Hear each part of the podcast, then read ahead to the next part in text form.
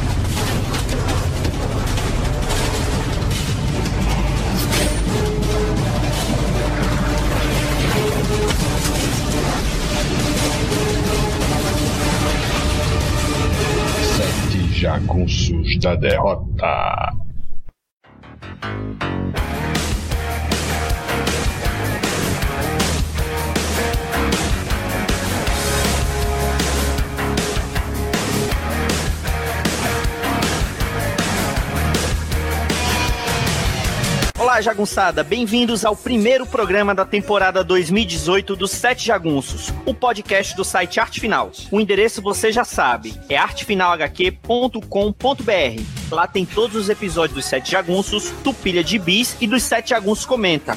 Além disso, temos matérias, reviews e muito mais. Para começar essa temporada do programa, resolvemos pegar um personagem com uma cronologia bem simples, só que não. O Gavião Negro, ou Hawkman no original, é um dos personagens mais antigos e complicados da DC. Já foi príncipe egípcio, vigilante mascarado, policial alienígena e semideus alado. Neste primeiro programa de 2018, vamos falar de Hawkworld, escrita e desenhada por Timothy Truman e arte finalizada por Henrique Alcatena, lançada em 89 nos Estados Unidos e publicada no Brasil no ano seguinte pela editora Abril. Essa mini é para o herói alado o que o ano 1 é para um certo homem morcego. Eu sou Marcos e aqui comigo estão Luigi. Nessa vida, ou você é caça ou você é temeriano, digo, tanagariano. Yuri. E aí, beleza, gente? Reginaldo. Opa, e aí? E Vitor Azambuja. Olha, na próxima encarnação eu quero voltar gavião, hein? Ou não, pode ser um gavião da Fiel, né, bicho? não, apaga, retira, retira o que disse. Bom, não sai daí que no próximo bloco vamos bater um papo sobre esse grande personagem.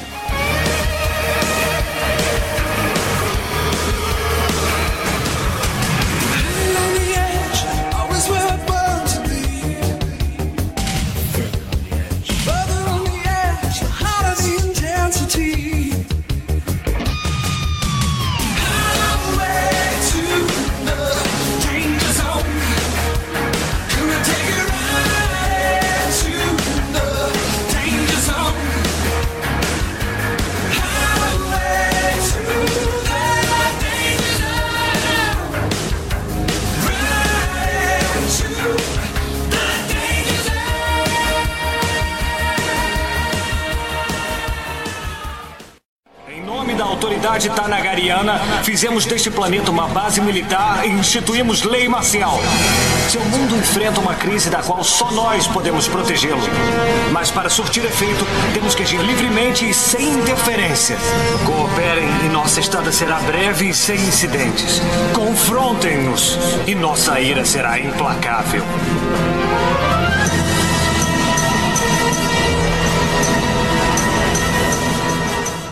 Começar tentando contextualizar e falar para os nossos ouvintes um pouquinho sobre o Gavião Negro, né? E sobre como funciona a divisão dos quadrinhos norte-americanos em eras, né? Toda aquela parte que se iniciou dos quadrinhos de super-herói, mais especificamente, toda aquela parte que se iniciou lá com o Superman e com o Batman lá em Action Comics 1 e Detective Comics 27, ali inicia a era de ouro dos quadrinhos, né? Aquelas histórias mais bobinhas, né? E, e tem essa pegada mais clássica, é, é, a da Sociedade da Justiça, do Flash J. Garrick e por aí vai. E ali nos anos 60 tem início a Era de Prata. No caso da DC, já veio com o Flash Barry Allen, o Lanterna Verde Hal Jordan e por aí vai. O Gavião Negro, que nós vamos falar bastante nesse episódio, ele não foge essa regra. Ele teve versões tanto na Era de Ouro como na Era de Prata. Vitor, fala um pouquinho pra gente da origem do Gavião Negro da Era de Ouro.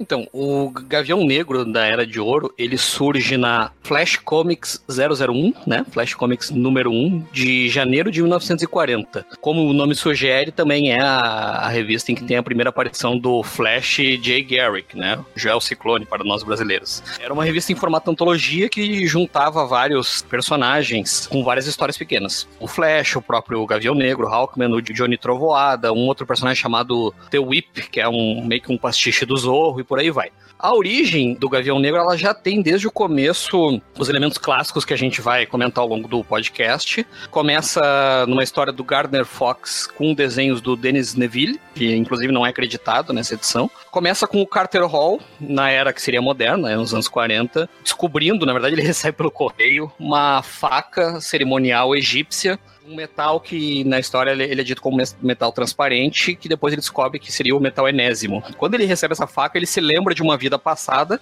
onde ele era um príncipe no Egito chamado Khufu, que se apaixona por uma princesa chamada Shai Era e acabam sendo mortos por um sacerdote chamado Haftet. E já nessa primeira história está estabelecido que a morte deles com essa adaga cerimonial, o Haftef mata eles assim, isso desencadeia um ciclo de reencarnações e ele então viria a reencarnar como Carter Hall, assim como ele depois ele conhece a Shiera, que seria a reencarnação da Shayera, que mais tarde viria a ser a, a Mulher Gavião, né? Ou a, na verdade, a Garota Gavião, a Hawk Girl, né? Depois de Hawk World, ela acabou sendo conhecida como Mulher Gavião. É, é uma história bem simples, não tem até... É daquela época que, que os quadrinhos estavam ficando populares por causa do, do Superman, do Batman, né? Que são anteriores, 38, 39. E eles estavam testando vários personagens para ver o que colava. E o Gavião acabou sendo um que colou. Ele acaba indo relativamente assim, sem nenhuma mudança, nessa origem até a Era de Prata, que o Marcos comentou. Acho que o mais notável a respeito dele seria o fato de que ele era um dos membros fundadores da Sociedade da Justiça da América, que saía na All American Comics,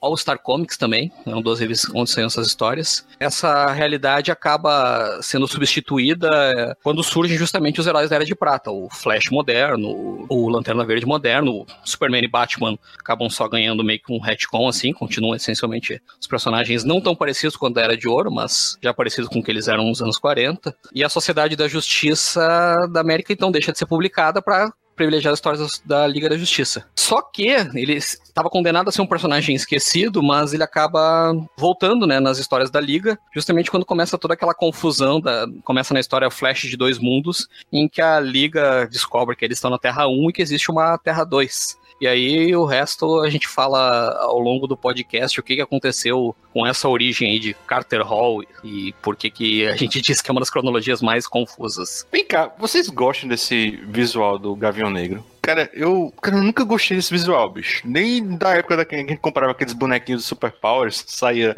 na época visual clássico Super dele. Amigos. Cara, o visual clássico dele. Cara, eu nunca digeri esse, esse visual dele. E eu acho que não é um personagem que recebe bem redesigns. Eu gosto, de certa forma, desse do que a gente vai falar agora na, na minissérie Hawkworld, que o uso das asas é, é mais como um planador para orientar o voo deles, né? O que possibilita o voo deles é o, o metal enésimo. Isso fica mais encaixadinho nessa minissérie do Truman. O Vig bem lembrou.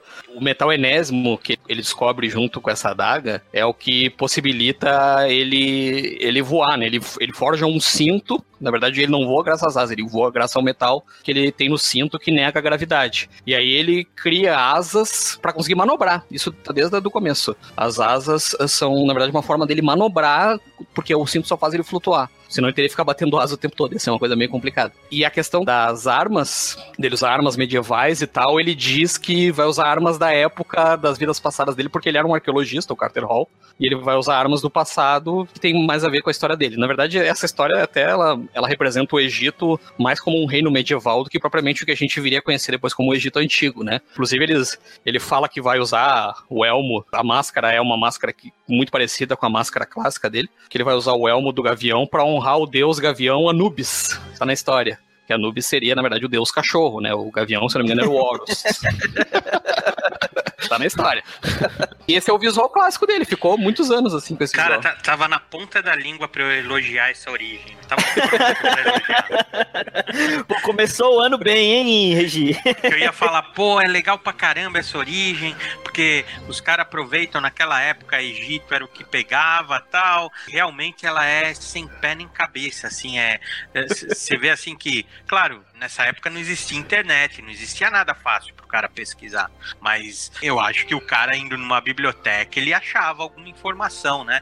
O problema é que os quadrinhos nessa época, a produção era, sabe, ele, ele realmente não era um negócio sofisticado. Mas mesmo assim, cara, eu gosto, assim, da origem egípcia, do lance da reencarnação. A única coisa que eu não gosto, assim, eu também não gosto do visual do Gavião, não gosto. Já falo, não gosto daquele peito peludo, cara. Sinto, assim, me incomoda, cara. O que eu acho é assim, que os desenhistas também não, não usavam, assim, a asa desse jeito. Porque você pode ver que eles mostram a, a asa dando impulso, como uma asa de pássaro mesmo. A explicação é que ela serve para ele ajuste de voo. assim. Não dá para dar uma impulsão assim. Parece que ele tem assim músculo na asa, né? Ele controla a asa assim. Você vê os desenhistas fazerem isso daí não, não procede, né, meu? Claro, acho que na época era muito simples, tal, mas ainda assim, tanto a- a- essa origem da era de de ouro, quanto a origem da Era de Prata, que até tem um pouco a ver com a série que a gente vai falar, são boas origens, cara. Muito boas, assim. São materiais que você pode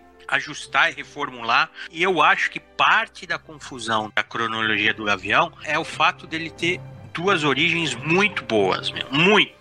Assim, pega o Lanterna Verde, por exemplo, o Alan Scott, ele não tem uma origem boa, é um artefato místico que ele acha. Quando você pega a reformulação na Era de Prata, eles deram todo um conceito de polícia galáctica, de uma coisa muito maior, muito mais estruturada, que praticamente você abandona o conceito original da Era de Ouro, né? Eu acho que parte da confusão é essa, cara. São dois conceitos bons, né?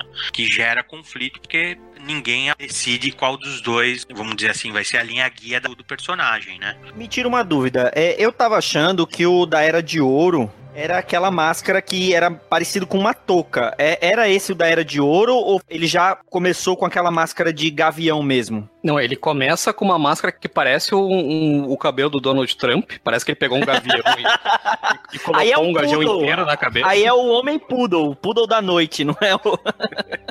E ele começa com essa máscara mais elaborada. Aí na, na Sociedade da Justiça, o próprio Gardner Fox sugeriu simplificar, até porque era uma máscara difícil de desenhar, né? Aí simplificam pra essa, essa máscara, que é uma máscara amarela, com um falcãozinho desenhado na testa. Que até quando ele aparece nas histórias da Sociedade da Justiça, com a Liga, e quando tem os, lá os flashbacks que a gente vê nos quadrinhos, ele aparece geralmente com essa máscara amarela, justamente pra mostrar que é nessa época da Sociedade da Justiça. Mas o- no original, o visual dele é bem parecido com, com o visual clássico. é Aquela calça E era uma coisa que eu ia falar. Aqui no Brasil, esse é o gavião da Era de Ouro que ficou conhecido como Falcão da Noite? Ou já foi na Era de Prata que traduziram aqui o nome dele como Falcão da Noite? Olha, que eu me lembro das revistinhas da coleção Invictus, que eu tenho aqui em casa, em algum lugar, era esse da, da Sociedade da Justiça, que acabaram traduzindo como Falcão da Noite e depois mudaram pra Gavião Negro, né? Acho que só na Abril foi mudar isso, eu vou pesquisar. Bom, então a gente já falou um pouquinho da Era de Ouro. Yuri, fala aí um pouquinho sobre a versão do Gavião da Era de Prata, que foi criada pelo Gardner Fox e o Joe Kubert foi o que mais trabalhou com o personagem na Era de Prata. Fala aí um pouquinho do Gavião da Era de Prata. Como o Vitor falou muito bem, né? No início da década de 50, se antes o personagem possuía toda uma reflexão mística, né? Aqui ele parte para uma, uma reflexão de ficção científica. E é até bom ressaltar que a minissérie que a gente vai analisar, ou conversar daqui a pouco, né? Ela se pauta justamente nessa origem da Era de Prata. E por sinal, se antes ele tinha aquela perspectiva relacionada à reencarnação. Aqui ele não é isso, não, né? Então, assim, ele é um, um policial, ele faz parte de toda uma elite, né? Uma elite de policiais de Tanangá. Ele veio à Terra com sua esposa, Chayera, né? Em busca de um criminoso né, e que resolveu permanecer para estudar os métodos da polícia terrestre e combater o crime. Eles mudam o nome, eles passam a adotar o nome de Carter e Sherry Hall, e se tornaram curadores do museu de Midway City, né? Interessante assim que a diferença entre essa origem do, da Era de Prata com a mudança que vai ocorrer no, no período pós-crise Infinitas Terras, que é a minissérie que a gente vai analisar, é que aqui Tanangá era totalmente utópico, era um mundo utópico. Na minissérie de Truman, né, ela já é uma sociedade totalmente estratificada, né, onde reina a corrupção, né, e que por trás de toda aquela utopia você tem todo um processo de exploração, de escravidão, principalmente aqueles povos nativos que habitavam Tanangar, né? Então, assim, é interessante essa origem porque é uma, uma, origem que parte de um conceito de ficção científica. Agora, o problema é que ela vai gerar uma contradição imensa, porque você já tinha outro personagem, né, com o mesmo nome, e que não tinha um certo diálogo, né, não tinha um diálogo com o passado. E é interessante que esse Gavião Negro, né, da área de prata, ele se torna um membro da Liga da, da, Justiça da América, na edição 31 da revista, né. Interessante é que naquele período ele passa a ter um confronto bem intenso com o Arqueiro Verde, enquanto o Gavião Negro é um cara autoritário, totalitária, né? Você bate de frente com o Arqueiro Verde, que é um cara mais pautado à esquerda, né? Com uma certa postura de questionamentos sociais, apesar que na, na minissérie Huckleworth, né? Ele é justamente um personagem que começa a questionar toda aquela utopia e que essa utopia, na verdade, é uma máscara de tantas injustiças sociais que haviam naquele, naquele mundo, né?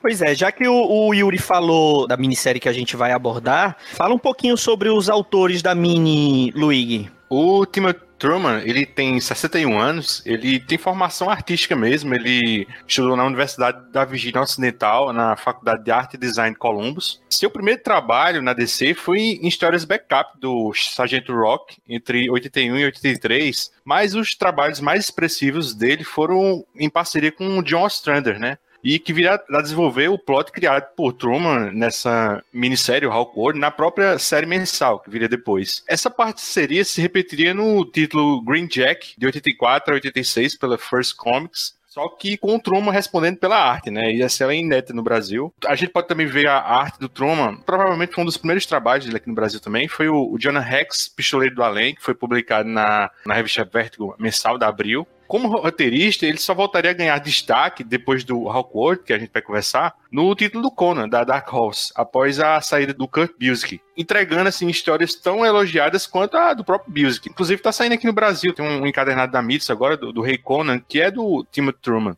Já o, o Quick Alcatena, ou o Henrique Alcatena, ele é argentino, ele tem 60 anos, assim, o começo de carreira dele tá ligado a uma revista chamada Scorpio, que saía na Argentina, que era uma espécie de heavy metal, a Hermana, sabe? A arte do, do Alcatena tem uma verve de fantasia surreal que casa muito bem com arquétipos mitológicos, assim. Isso que é bem essa pegada, assim, do Hawkwood. Eu, eu olhei umas artes deles no Google Imagens, cara, e porra, é, são lindas, cara. Ele faz muita gravura, assim, sabe, de artes assim, japonesas. O estilo dos dois são parecidos, assim, por isso que funcionou bem assim, essa concepção artística do Hawkwood, sabe? É um trabalho conjunto, né? Mas as, as capas do Hawkwood são todas do, do Truman, cara. E são lindas, as, as três artes da, da minissérie em três edições. E é, recentemente, essa dupla do Truman e o Alcatena, eles fizeram um revival né, nessas duas edições do Gavião Negro em Convergência. Outros trabalhos, assim, do Alcatena são The Savage Conan, ele fez algumas edições de Legends of the Dark Knight, aquela mensal do Batman, aquele crossover Predador versus Dread versus Aliens,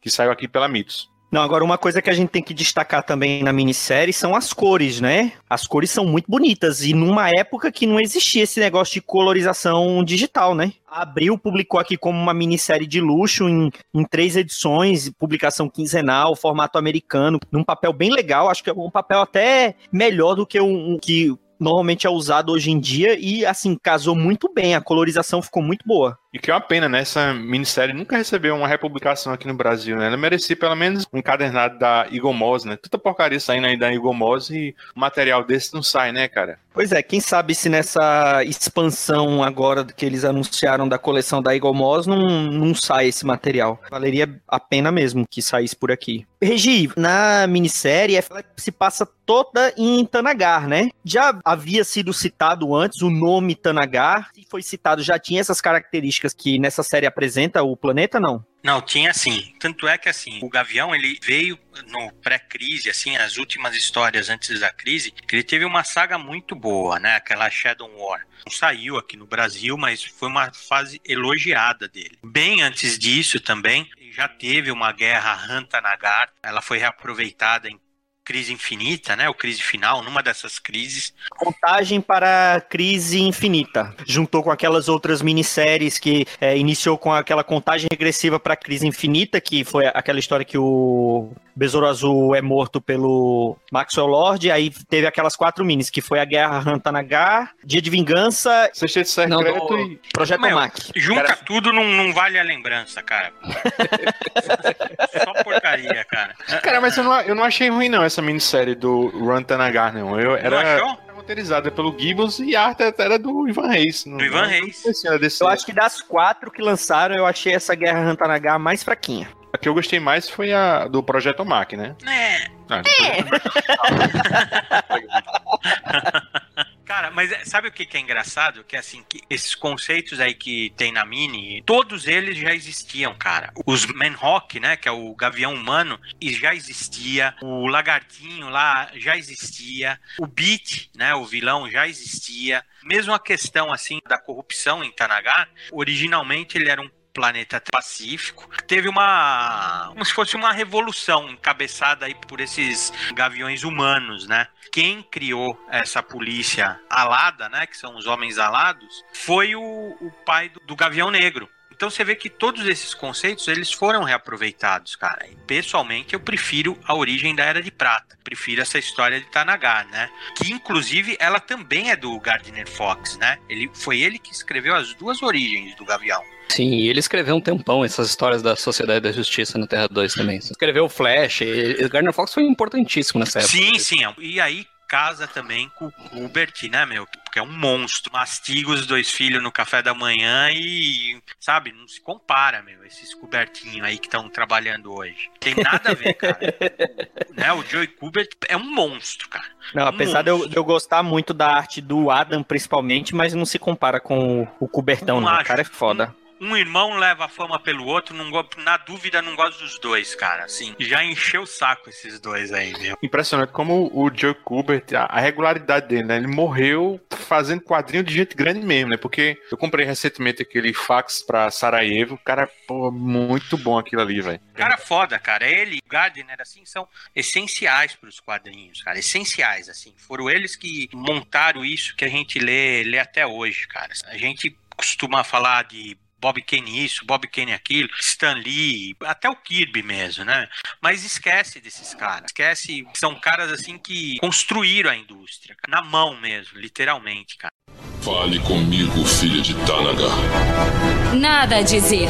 Se eu conseguisse, eu faria um gesto, mas estou com as mãos atadas. Luigi, fala um pouquinho sobre a reformulação, porque essa mini ela segue o exemplo de outras reformulações do personagem, né? De personagens no pós-crise, como a gente falou lá no, no, no início do ano 1 do Batman do Frank Miller, Man of Steel do Byrne, Mulher Maravilha do George Pérez, além do Lanterna Verde e do Flash Wally West, que tiveram estratégias um pouquinho diferentes, né? Você acha que essa reformulação ela tem mais a ver com a crise ou com ou ele tá pegando ali uma rebarbinha do Cavaleiro das Trevas do Frank Miller? Olhando pra trás, a crise tinha a premissa de organizar a casa, né? Isso, contudo, o torpor causado não só por Cavaleiro das Trevas, que você citou, mas eu acho que, sobretudo, com, por Watchmen, ditou tendência no, no editorial. Isso é inegável. Assim, deixando assim, Hawkworld de lado, cara, a gente pode citar que nessa mesma época, assim, entre 86 e 89, pô, saiu títulos como Questão, do Dennis O'Neill e o Dennis Cowan, que, pô, era, com certeza assim, era influenciado pelo sucesso de Rorschach. o Arqueiro Verde, do Mike Grell, o Etrigan, do, do Matt Wagner, o Homem Animal, que era, pô, era desconhecido naquela época, saiu em 88, do Grant Morrison, o Desafiador, Amor Após a Morte, do Mike Barron e Kelly Jones, que saiu em 89. O Esquadrão Suicida, que saiu em 87, do John Ostrander e Luke McDonnell. Cara, o Falcão Negro, do Howard Chaykin, nada do Gavião Negro, aquele esquadrão de ases. Porra, saiu o Legion, aquele que tinha um, os pontinhos, né? O Legion de 89, do, Keith Giffen, do Kevin Maguire. Pô, é muito quadrinho de qualidade saindo, assim, sabe? Aí, você questiona, né? Que eram quadrinhos influenciados, vamos dizer assim, pela produção do Miller, né? No Cavaleiro das Trevas, o Batman 1 e o Watchmen. Eram bons quadrinhos impulsionando criativamente outros bons quadrinhos. E a gente olhando em perspectiva, o que é que temos hoje? Assim, filmes questionáveis impulsionando quadrinhos medíocres, né? E, porra, era uma época boa, assim, que vale a pena, assim, a gente fazer esse resgate, como a gente tá fazendo esse podcast. Inclusive, assim, pra, pra gente refletir isso, pô, a gente podia pegar esses quadrinhos, assim, que ninguém fala disso, né? Não foi ninguém fala. Saiu agora esse, o Arqueiro Verde do Mike Grell, dos caçadores, agora na Eagle Moss, mas, pô, cara, era um quadrinho que era pra estar tá saindo, assim, isso tá sendo compilado agora lá nos Estados Unidos, nos encadernados em papel pisa-brite mesmo, assim, pô, tá saindo tudo bonitinho, melhor fase do personagem, isso não sai aqui no Brasil, infelizmente. Esse Trigan do, do Matt Wagner é um clássico. Talvez seja a melhor história do personagem. Não sai. Esse Esquadrão do Suicida do John Strander a Panini tá publicando todas essas porcarias recentes, tá saindo, mas, cara, não resgata esse material original, que é o Esquadrão Suicida Roots mesmo, assim. Esse o questão saiu na época que saiu aqui o Starman do James Robson, eles compilaram um encadernado capa dura, foi o primeiro encadernado, e, pô, isso flopou bonito, mas, cara, era um material, pô, não merece ser esquecido, sabe? E é engraçado que muitos desses materiais que você citou, quando saiu no Brasil, já saiu com um tratamento diferenciado, mesmo naquela época, né? Falei que tanto o Rockworld saiu aqui com uma, como uma minissérie de luxo, próprio Arqueiro Verde do Mike Grell saiu aqui também num formato de luxo, Uma outra coisa que saía em mix ou saía em formatinho, né? Que no caso do Homem Animal foi publicado todo lá em DC 2000. O próprio Esquadrão Suicida também foi publicado aqui em formatinho, mas muitas dessas coisas, na época que saiu no Brasil, lá pela Abril, ela já saiu num formato de luxo, né? Eles já sabiam do, do potencial daquilo que aquilo não era quadrinho normal, né? Era uma coisa mais amadurecida, né? Cara, e eu acho que esses quadrinhos, se fosse republicado hoje pela Planeta, tem público, bicho. Só você acertar o formato, você não precisa encarecer esses materiais, não. Como esse arqueiro verde que eu falei agora do McGrail, eu acho que quem tá comprando é o, o Vitor, né? Tô comprando os encadernados, tá no, no 8, eu acho. E tô comprando o Esquadrão Suicida também. Aliás, o Esquadrão Suicida era o melhor negócio da época, era você comprar a revista da Liga da Justiça na Abril, que vinha a liguinha do Giffen e o Esquadrão Suicida, né? E até ia comentar, esse que eu me lembro de, de cabeça, esse Caçadores, que aí é a mesma coisa, né? Era uma minissérie, o Longbow Hunter, e aí virou uma, uma série mensal. Uma das poucas revistas mensais em formato americano da época era Os Caçadores, né? Que começou a fase do, do arqueiro aí, do Grell. Uma das pouquíssimas revistas naquela época, isso final dos anos 80, era uma revista, uma versão do Batman que eles lançaram em formato americano, e essa Os Caçadores. Todas essas estratégias ou reformulações que tiveram na época, qual que você acha que foi a, a mais duradoura ou a mais bem sucedida, Vitor? Ah, o Flash, sem dúvida o Flash. Flash começou o Gardner Fox, se não me engano é ele que escreve também a primeira história do Barry, como é ele que escreve a primeira história do Jay Garrick. Ele começou um legado dentro da DC de, de personagens de legado, porque o, o, Barry Allen depois se mostra que ele era inspirado pelas histórias que no nosso no, na Terra 1 seria um quadrinho, né, uma história em quadrinho. E aí depois naquela nessa clássica história Flash de Dois Mundos, que até já homenagearam no seriado, ele, ele descobre que o Flash existe numa outra Terra e aí no pós-crise esse Flash vira um, um herói que veio antes dele e isso depois da crise passa pro Wally, que para mim é um personagem sensacional da DC. Aí é mérito do Mark Wade, que o Mark Wade faz com o Wally West. Ele não é o primeiro cara a escrever o Wally West, tinha outro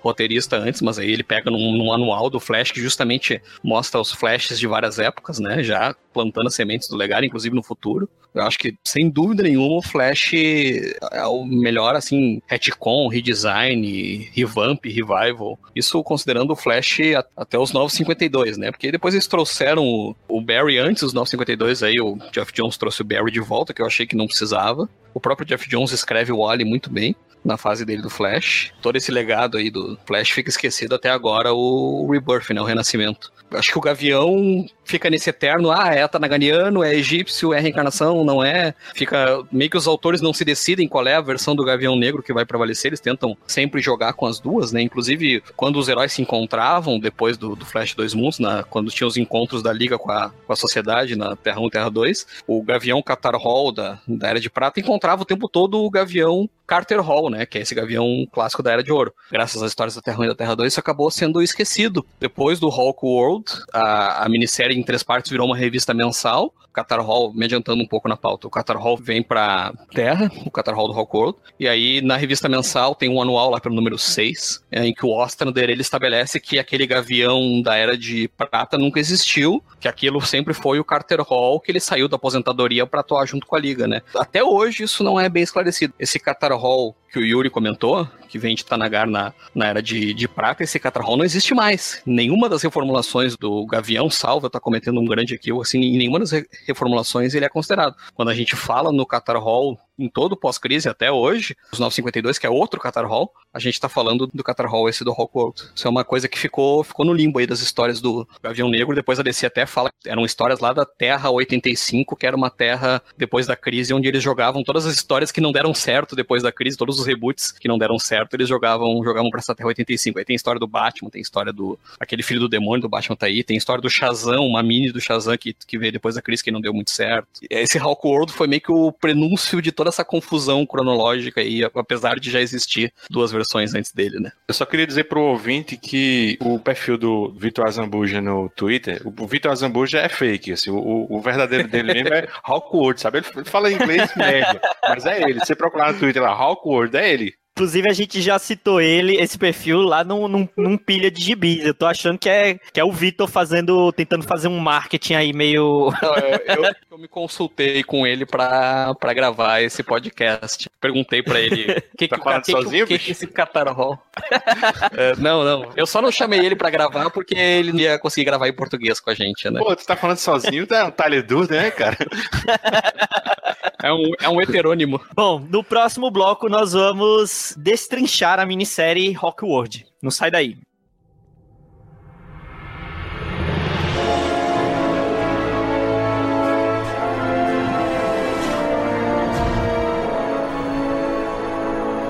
O que foi? Senti falta do vestido. Não sentiu ontem à noite. É que não parecia o estilo certo para uma escavação. Tem razão. A calça cai bem. Você é linda em qualquer roupa. É com você, Romeo. Vai na frente.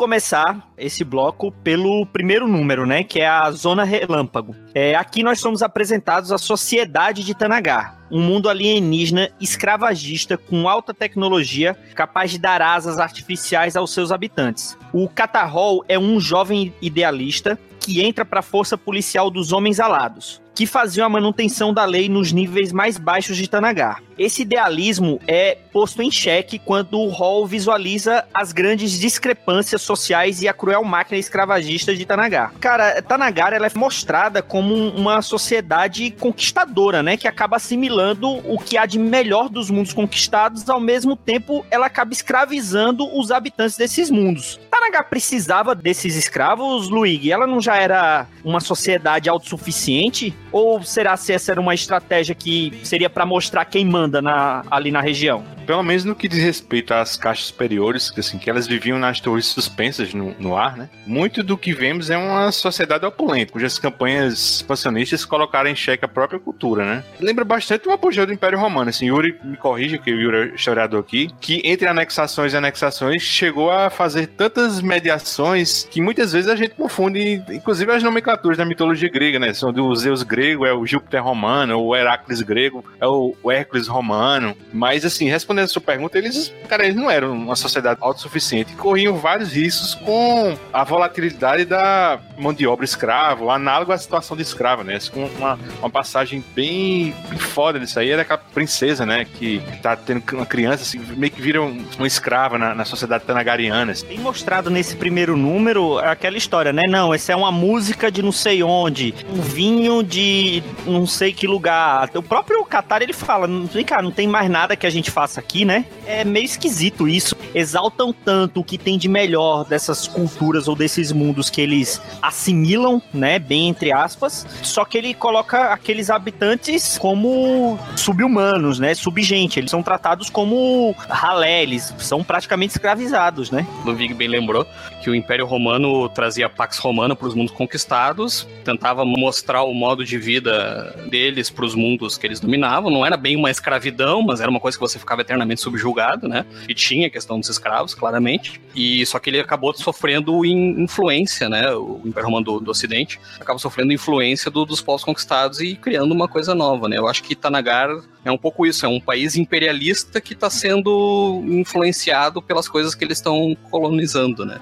Quase uma, uma globalização aí no Império Tanagariano. Quem sabe até se essa, essa visão de Tanagar não foi inspirada realmente no Império Romano, né? A gente para para pensar assim, porque o Império Romano, diferentemente do, da civilização grega, né? Principalmente na cidade de Esparta, que eram extremamente xenofóbicos, mas o Império Romano, ela absorvia a cultura que eles, eles dominavam, né? Isso estrategicamente, né? Tem um documentário, uma vez que eu passei para meus alunos que falava sobre justamente isso, assim, como eles estrategicamente, ao dominar um povo, eles assimilavam também aquela cultura para alguma determinada questão que eles, que eles queriam evoluir em termos de, de tecnologias, né, de, de, de, partes técnicas, etc, né? Então pode ter essa relação, né? Então a suposta opulência ou organização de Tanagá, ela tinha como base uma máscara que escondia a exploração de povos conquistados, né? Como você falou, era uma estratégia de tentar apaziguar possíveis revoltas, né? Porque davam uma certa autonomia, entre aspas, né? Permitiam que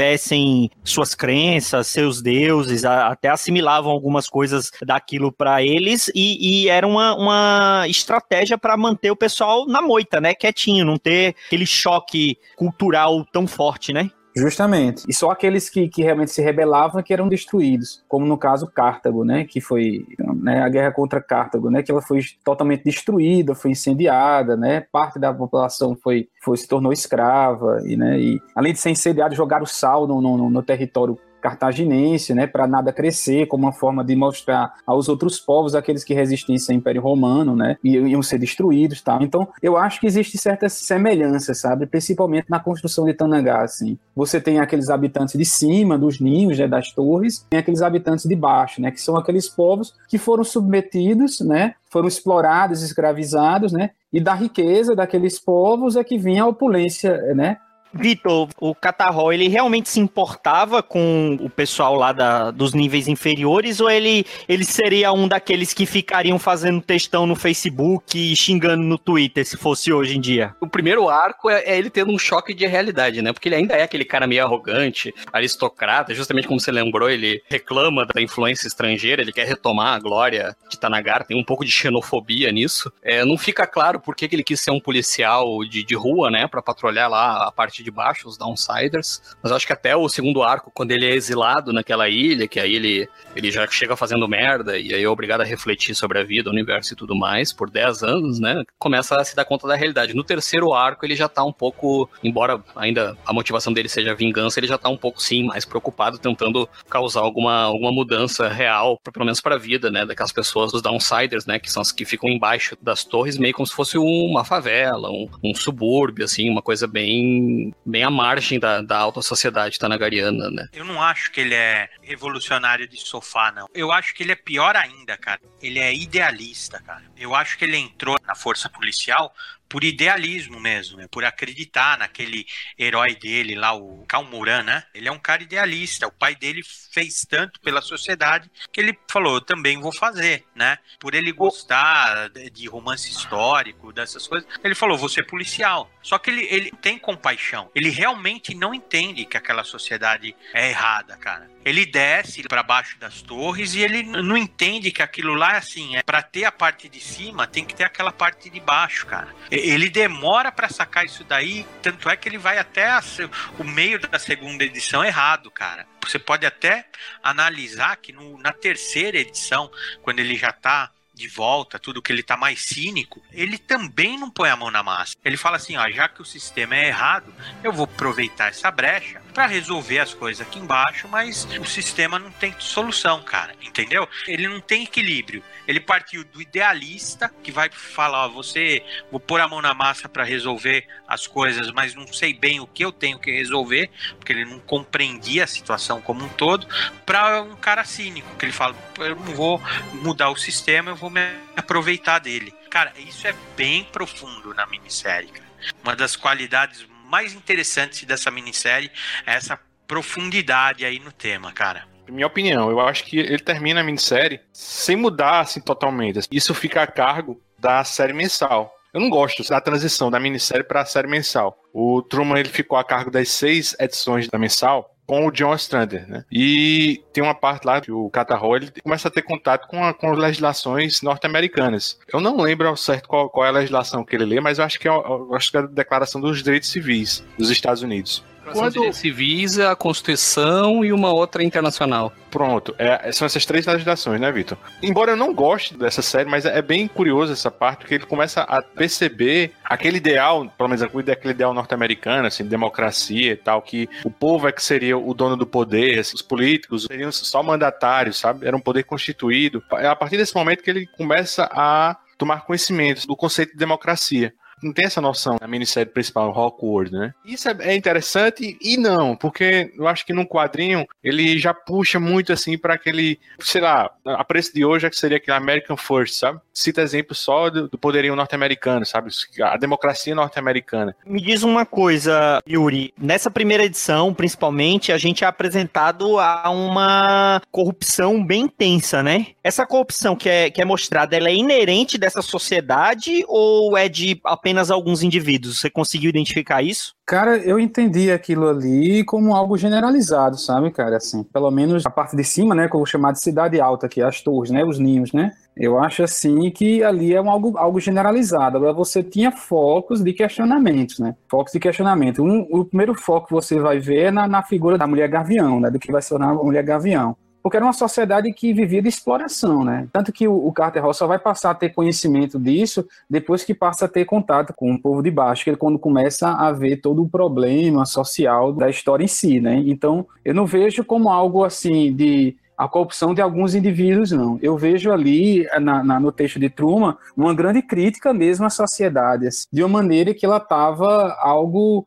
intrinsecamente presa, sabe, aqueles indivíduos, né? Acho que acredito que a gente ainda não comentou, mas tem esse termo assim, flash zone, né? Em inglês lá aqui no Brasil eles traduziram para zona relâmpago, que é justamente esse trecho, essa baixada, né? Esse, onde tá, são milhões, pelo menos no quadrinho são milhões de raças alienígenas convivendo, né? E é um, um barril de pólvora, né? O quadrinho ele começa exatamente naquele plot do dia de treinamento, né? Com o, o Alferes Cartarrol descendo essa zona relâmpago para investigar uma, uma, uma, denúncia de tráfico de armas, tipo um estopim para uma rebelião. Eles têm, os Tanagarianos morrem de medo disso, porque a força dos números do, dos alienígenas é imensa, né? E uma revolução poderia botar o império tudo a perder, né? E, cara, é muito foda assim, nessa descida, né? Eles em helicópteros. Me lembra, não sei se a, a, comparação é certa, mas assim, me lembra também um Predador, sabe? Aquele comecinho quando o batalhão do Dutch, eles estão naquele helicóptero, sabe? Cara, cara é muito foda, velho. Gostei daquele Tanagariano com a barba, sabe? Ele careca, o Kragan, né? O cara é muito foda. Essa ambientação, essa atmosfera, cara. Não, e Ludwig, você não achou também uma coisa que a gente não comentou, que o visual desse gavião negro, ele lembra muito uma tropa de choque, um Stormtrooper, assim, é tudo preto, de como se fosse a prova de balas. Ele, ele usa um trabuco, né? Não usa aquelas armas medievais, ele usa uma arma mesmo de fogo. Eles agem como uma polícia política, né? Uma Gestapo, uma KGB, alguma coisa que, que entra pra. A Flash Zone significa atire em qualquer coisa que se mexa, né? Eles não estão lá para fazer justiça, eles estão lá para conter é, as pessoas de, nesse barril de pólvoras. E outro termo que eles usam é caça, né? Eles, qualquer hostil, eles chamam caça, né? Os gaviões vão à caça mesmo, né? Os homens alados, né? São chamados de wingman, né? No inglês aqui, traduzir como homens alados. Eu pensei numa coisa, vocês disseram uma coisa bem interessante, essa questão dessa truculência, né, da polícia. Essa revista, ela foi escrita final dos anos 80 início dos anos 90, né? Se a gente parar pra pensar, a DC, a sede dela era, era em Nova York, né? Ela foi mudou agora, se eu não me engano, para Los Angeles, né? E Nova York, ela, ela no período dos anos 80 e 90, a polícia era extremamente violenta e tinha uma, uma visão social totalmente deturpada. Eu fico pensando assim, será que Truman não estava fazendo ali uma referência ou uma crítica da, da força policial centro-americana ali de Nova York, sabe? Usou isso como base, sabe? Porque tem paralelos bem interessantes, sabe? Eu achei até um, uma vez um filme sobre essa perspectiva, né? De que até meados dos anos 90, a política de segurança pública em Nova York era ver o seguinte, a violência ela vinha dos bairros pobres. Todos os conceitos dessa mini, eles já eram assim, conceitos da era de prata, da reformulação do Gavião Negro. O que eles fizeram foi assim, eles deram essa roupagem aí atualizada, então quer dizer, não é mais aquela asa de pena, assim, é um mecanismo mesmo, assim, né? As armas, elas não são armas laser, elas são um projétil mesmo. O cara parece ficar com uma espingarda, assim, na mão. Tem os helicópteros que o Luigi falou, você percebe que não é mais uma fantasia, assim, né? Uma coisa, é uma coisa urbana, assim. A descida lá das torres é pô, é muito legal. E a hora que sobe, é, você vê que os amigos lá do pai dele, né? Eles parecem que estão com maquiagem até, né? Você vê que as pessoas são muito fantasiadas. Você vê até essa ironia, né, meu? Que a, o nível inferior é, é o inferno, né, meu? E o lá em cima é, é tudo fake, assim, né? Tudo artificial. Então isso para mim, assim, é puta, cara, é fantástico, assim, a ambientação. Vamos terminar esse bloco, né? A gente já falou um bocado da, da primeira edição introduzindo o que, que é essa minissérie. No próximo bloco a gente vai falar das edições 2 e 3. Eu tenho uma confissão a fazer. Não fui completamente sincero com você. Eu trouxe você aqui sob um falso pretexto. Ou devo dizer, o destino trouxe você? Pensa que está. Eu e você somos a reencarnação de amantes que morreram aqui há milhares de anos. Meu nome é Kata Hall. Mas me chame de Gavião Negro.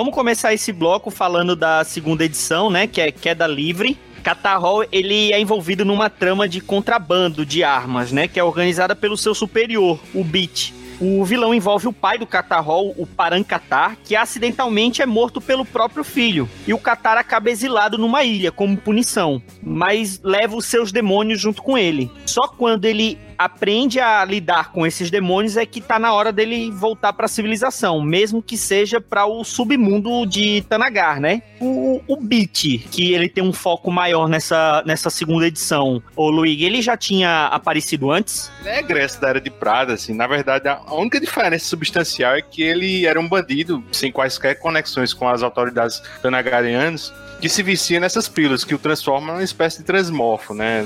Isso, assim, vai ser mais trabalhado na, na série mensal, né? Um vilão genérico, mas assim, ele, ele é funcional pra história de Hawkwood, sabe? Ele é o cara que precisava apunhalar o, o Catal.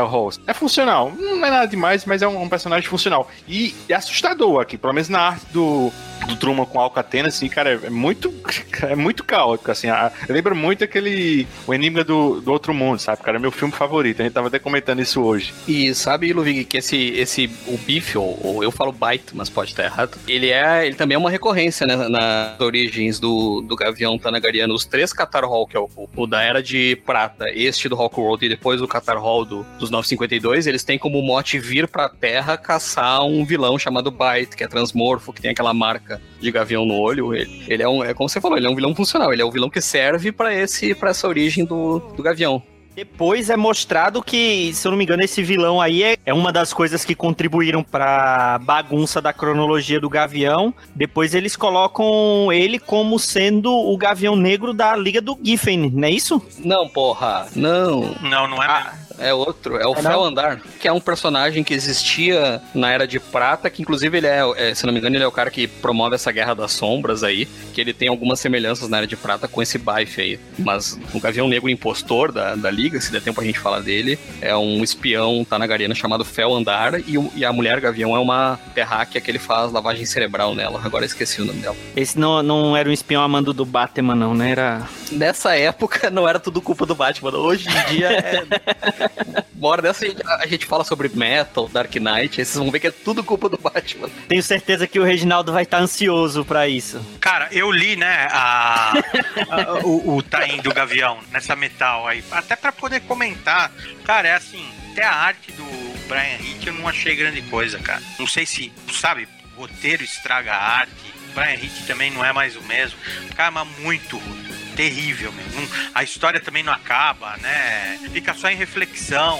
Já que a gente falou, é que Metal cruza bastante com Gavião Negro, né? O Carter Hall, o Gavião, Gavião Egípcio, né? O original. Mas é na, na minissérie Metal mesmo. Metal de 1 a 4 tem mais explicações sobre como é que seria o Gavião Negro na DC hoje. Mas se a gente for entrar nisso, meu amigo, não acaba. Cara, eu não, eu não entendo porque toda saga eles querem envolver o Gavião, cara. Se você reparar na crise, ele aparece muito pouco. Quem aparece é o Falcão da Noite, né? O Gavião da Terra 2. Eu acho que ele aparece naquele História do Universo DC que fala que Tanagar tá com uma guerra civil no meio da crise.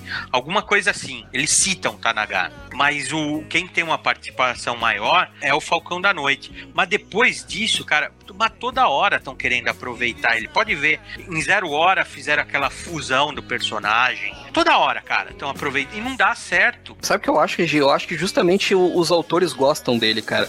Porque se você parar pra pensar, ele, ele tá sempre ali de coadjuvante nas sagas, ele sempre aparece. Sempre tem um quadrinho, um painel que tem ali os gaviões. Até estão dizendo que apareceu no filme da Liga, né? Que é aquele parademônio voando lá longe. Que alguém falou que era o Gavião Negro, né? É... Cara, eu ia ficar muito muito satisfeito se eu visse ele lá naquela, naquela batalha. Lá. Eu ia adorar, cara. Adorar, é. Porque eu, é... Mas eu acho que ele, ele, não é protagonista de nada, se você parar pra pensar. Ele só é protagonista das próprias histórias. Ele não tem uma participação importantíssima, assim, no, no universo desse, salvo na, nas histórias da Sociedade da Justiça, que ele era membro fundador, foi o presidente lá da sociedade. Até a, a Hank Girl, ela funciona melhor do que ele na sociedade ela é mais efetiva do que ele na sociedade, cara. O retcon do Jones não resolveu tudo, mas foi o que resolveu melhor. Até o que ele resgata da origem egípcia, que ele relaciona com, com Adão Negro, com o Nabu, né, com o elmo do, do Senhor Destino, isso é muito legal, cara, muito legal mesmo, assim, né, e, e, essa origem, foi o que eu falei, essa origem é boa,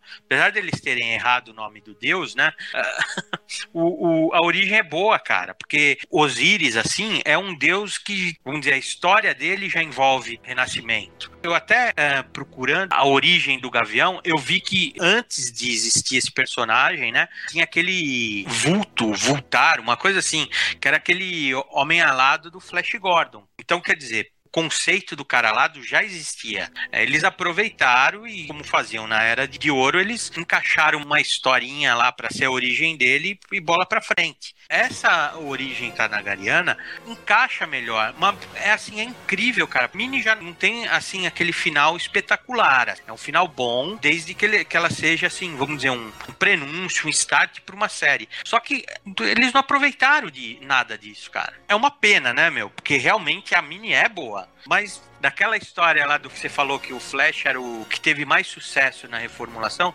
eu acho que o que teve menos sucesso é o Gavião, cara. Toda hora mexem nele, meu. Toda hora e não dá certo, meu ainda falando dessa segunda edição, ela tem aquele plot twist, né, lá no, no meio da edição, que, que foi justamente essa caçada lá do Gavião com o Beat, que ele acaba percebendo que o, o pai do Gavião tava envolvido com o, o, aquelas caixas inferiores. Você percebeu esse plot twist chegando ou, Regio, para você realmente foi, foi impactante aquilo? Não esperava, não. É, é surpreendente, assim, porque Pete é maquiavélico, né, meu? A ponto de Qatar matar o pai, próprio pai, né, que estava disfarçado. Isso daí já acarreta no exílio dele. Ele vai pro exílio ainda. Ele, ó, ele é um cara amargurado. Porque ele fala: me enganaram, aprontaram comigo, revoltado. Todos eles usam drogas, né? Todos eles são dependentes de alguma química, de alguma coisa. Isso, assim, ele tá fraco, ele, tá... ele ainda não aceita a situação, cara. Por isso que eu até acho que tem muito do, do Cavaleiro das Trevas. Ele não é um herói, assim, padrão, assim, sabe? Idealizado. Ele é um cara cheio de defeito mesmo, cara. Isso pra minissérie, assim, só enriquece ela, né? Então, essa virada é, é impressionante. A leitura que eu fiz é que se não viessem buscar ele lá naquela ilha, depois que ele cai em si, né? Que ele vê que o, os dois exilados lá, os alienígenas, estavam fazendo um, um, asas para ele, porque eles não precisavam de asa. Fantástico, assim, essa virada, né?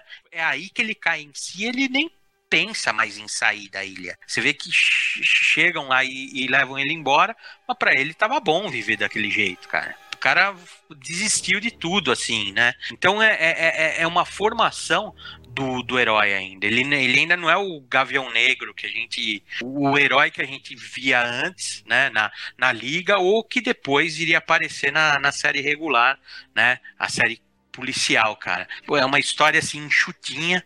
Talvez ela poderia ficar melhor com uma quarta edição, mas essa virada aí no meio da mini, assim, bem no meio mesmo, eu acho espetacular, cara. O plot twist assim que me pegou com calças curtas mesmo, cara, foi o da Shaira Toll, velho. Porque você vê no, no começo da série, Cartar se relacionando com uma mulher com esse nome, Shaira Toll, e cara, ela não tem nada do que é a, Shaira que a gente conhece, né? E cara, porra, será que ela vai ter uma mudança súbita e tal? Só que ela morre ela é, é, vítima de um atentado, assim, terroristas, entre aspas, né, da rebelião. Mais tarde ela volta a aparecer, mas só que não é a Shaira Tol que acabou de falecer, é um, uma garotinha que o, o Qatar salva no começo da série, né, na, na, na edição 1. E ela é adotada pelo pai dessa Shaira Tol e é, batizada com o mesmo nome, sabe? E antes disso, os cara, tem uma parte, assim, pra mim, pra mim é a favorita dessa minissérie, é quando o Qatar, eles estão um arquipélago, numa, numa ilha, sabe? E vão caçar, né? E a caça são seres sencientes, e assim, o Qatar é contra isso, mas assim, essa Shaera, assim, a, a, que não tem nada a ver com essa Shaera que a gente conhece, mata, assim,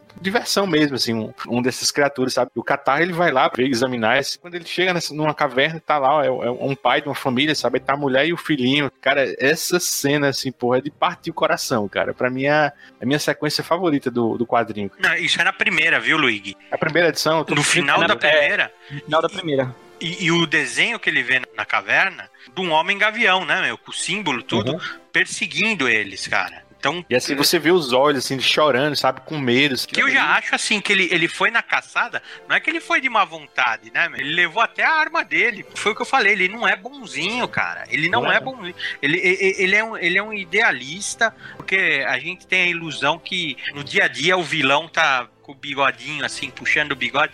Não existe vilão desse jeito, cara. O que existe é o cara acreditar numa coisa e fechar os olhos para as outras, né? Porque você vê que a sociedade deles lá é completamente errada, tanto em cima como embaixo. Tanto é que eu não sei se é o pai da Chayera ou, ou o outro cara, o outro amigo lá da família, que fala para ele se ele quisesse, tinha um esquema de corrupção lá em cima também para ele ser promovido a oficial. Quer dizer, tá tudo errado, né, cara? Só que ele aceita essas coisas, né? Porque foi o que a gente falou. É até pior que um vamos dizer assim, a escravidão romana. Eu não lembro na história de falarem que as pessoas eram caçadas, né? E aí na minissérie, sim, eles são é, é uma espécie senciente que ele foi, foi vencida por Tanagar e tá lá servindo de, de caça, né, meu? E é interessante que nessa passagem, assim, a lá Conde de Monte Cristo, ou Clara da novela. é, ele... Que é o Conde de Monte Cristo também, né? É. Jesus, o que virou a nossa cultura. É a Clara da novela. Cara, o, o Qatar, ele mata lá um, um, não, um cara lá na ilha, né? Assim, a primeira reação dele, ele drogado lá, ele mata, assim, a cena é terrível, assim, né? ele pega uma pedra e mata esse nativo lá dessa ilha. É curioso, assim, a comparação, porque eu não simpatizei com esse Catarro em nenhum momento, cara, nem depois, assim, para mim a redenção dele é muito pife, assim, sabe? Ele não deixa de ser um personagem fascinante por causa disso. Ele é bom porque ele tem exatamente esses defeitos, assim, ele anda assim na corda bamba. De certa forma, assim, não tem nada a ver, mas ele me lembrou muito o Dylan, da, de Kill or. É um personagem fascinante, mas, cara, você não dá para se identificar com o personagem. São dois irmãos, né, na ilha. Ele mata ah, porque eles, eles pareciam uns macaquinhos, né, meu? Eles estavam com roupa. Ele mata porque o cara tá fazendo uma asa com pena. E ele assim, quer tomar a asa do, do cara, né? Ele quer tomar a asa dele. Isso, isso, isso, exatamente. E aí ele mata o cara e o irmão dele mostra, falando ele, ele não tava fazendo asa para ele, ele tava fazendo asa para você e mostra que o macaquinho tinha asa, né? Deve, deve ser um daqueles macacos do Mágico de Oz, né, meu? Porque o macaco tinha asa, né, assim. E aí é que ele cai em si, né, meu? Que ele passa de ser idealista para cínico. Mas eu, eu vejo um pouquinho diferente, assim, as coisas. Não é porque o personagem é, é quebrado, é imperfeito, que eu não vou gostar dele. Eu gosto dele desse jeito. Ele não tem redenção, não. Na verdade, quem catalisa a mudança lá na frente é a Shaera, a menina Shaera, né? Tá adulta agora, mas ele não tem redenção, cara. E, e nem tá na gara, hein, meu? O cara vem pra terra, meu, e larga bomba lá, meu. Porque a sociedade não muda, cara. Ele até fala que ele vai usar os meios corruptos, né?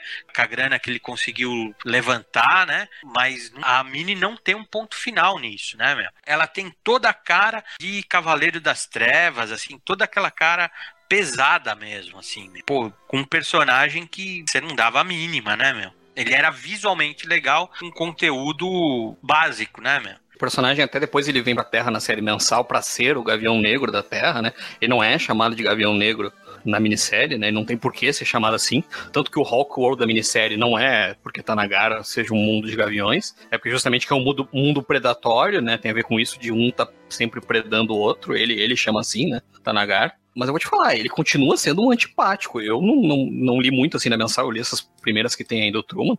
Ele, em nenhum momento, ele vira um herói simpático, bonzinho. Ele, quando muito, ele é bem intencionado, sabe? Mas de boa intenção, o inferno tá cheio. Ele não, não chega nem perto de ser o, o herói carismático que depois o Jones mostra trazendo de volta o Carter Hall, né? O Gavião original próprio Regi falou agora há pouco que as drogas elas são inerentes ali na sociedade tanagariana, né? Ô Yuri, você acha que isso poderia ser uma, uma crítica do, do Timothy Truman à sociedade americana no final dos anos 80? Você já falou um pouquinho que toda essa parte belicista, toda aquilo pode ser um paralelo com a sociedade americana, mas você acha que essa parte de drogas também e, e o quanto isso é atual, né? O quanto isso a gente pode fazer um paralelo com com a sociedade atual, quanto de drogas que a gente tem na nossa sociedade e a gente não consegue notar, que é consumido livremente e a gente não consegue notar, como acontecia lá no, no na Mini. Provavelmente, Marcos. Eu acho que é, quando o Truman escreveu é, essa minissérie, eu acho que ele estava traçando diversas críticas com que a, a sociedade americana estava passando ali. Se você pega ali os anos 80 e 90, a droga se alastra pela sociedade americana, tanto a cocaína como a heroína se alastra demais em Nova York, né, principalmente ali, a polícia com aquela visão truculenta, extremamente truculenta, principalmente com as camadas mais baixas da sociedade ali, né? E eu acho que também ele estava fazendo essa reflexão um pouco, né, da hipocrisia social, né? das drogas que muitas vezes elas são passadas com uma espécie de vista grossa, né? Existem drogas legalizadas que as pessoas o tempo todo consomem aí, só que ninguém é, não fala nada, mas apenas tecem críticas a drogas que são consideradas ilegais tal. Então, assim, eu acho que quando o Truman escreveu a história ali, ele estava fazendo uma crítica muito forte. Quando a gente traça isso hoje, isso é muito atual, né, cara? E a gente que trabalha assim como na educação, você vê demais isso, bicho, assim, direto, sabe? Na instituição onde eu ensino assim, a gente tá tendo um problema lá de tráfico, cara. Ninguém faz nada, sabe, bicho? Você tem um aluno que é traficante ali, bicho, assim, e você fica numa situação difícil, né? Eu nunca tive contato com ele porque eu não ensino na turma dele, mas você sabe que tem uma boca de fumo perto da instituição, cara. Então, assim, é uma coisa muito atual isso. É, tanto é que é, quando ele comete aquele assassinato na ilha, né, que ele tá meio que uma crise de abstinência, né? Ele tá ali meio louco. Ele é jogado na, na ele é viciado nas drogas pelo comandante dele, né, que é o o Biff lá, o Biff, né? Foi aquele outro, é, aquele outro personagem, é, quer dizer, aquele outro personagem que ficou oferecendo, no começo Sim, ele não é, queria, isso, depois ele acabou... Isso, isso, eu tô atrapalhado. Mas será que ele, ele já não consumia lá em cima? Porque a Chayera consumia. Dá a entender que ele, que ele tinha uma resistência a usar as drogas, mas ele acaba se conformando depois da Flash Zone, da primeira Flash Zone dele, e aí ele vai usando, que é uma droga meio que pra anestesiar, acalmar os nervos, vai pelo final da edição 1, ele tá tomando aquilo que nem bala, né? Ah, cara, mas Só... ele tinha resistência à droga, mas tomava. Ele tinha, ele tinha resistência a matar os outros, mas, mas levou a arma dele. É, assim. pode, pode ser. Não era muito convicto, né? sabe, sabe, o cara chato, mas faz, meu, assim, né, meu? Ah, já que eu tô aqui, deixa eu dar uns pipoco nesses cara peludo, né? O policial que, que tá junto com ele, assim, mais experiente, oferece a droga porque eles descem na altitude, né? Lá para os níveis do solo, deve dar alguma alteração química, alguma coisa assim, né? Que ele fala que é para segurar mesmo essa diferença, assim, né? Aquilo lá, vamos dizer, era para isso. Daí, quando ele sobe, ela vê ele cansado, oferece um comprimidinho para ele. Aí, quando eles estão na caçada, oferece mais um. Você vê que é uma coisa assim, é, é generalizado. É isso que é engraçado nessa minissérie. Assim. Engraçado que eu digo assim, interessante. A crítica é assim: a parte de cima da torre é corrupta, né? Porque ela é corrupta, a parte de baixo também é corrupta. Não necessariamente, né, cara? Porque você vê que é, é formado um poder paralelo para suprir a deficiência que a parte de cima não manda para baixo. É a mesma coisa, assim, em relação às drogas, né? Eu acho que às vezes é, é até perigoso, assim, a gente falar da droga, droga, droga, assim, do dia a dia. Claro, isso é um mal, é um negócio assim, mas do jeito que eles estão falando, eu compararia, por exemplo, a um antidepressivo, né? Que a pessoa fala assim: ah, não posso ficar triste hoje, tenho que tomar alguma coisa. Ou que, uh, remédio para ajudar a estudar, para ficar focado. Eu acho que é mais por aí, cara. E eu acho isso assim interessantíssimo, cara, porque ele tá criticando assim, é, é, embora seja como toda a ficção científica, né? Ele tá criticando um outro mundo, uma outra sociedade que é, olha, cara, muito parecida com a nossa. Em 6600 a.C., dois oficiais tanagarianos foram levados por uma fenda no espaço até um setor não mapeado. Aterrissaram quando a nave ficou sem combustível.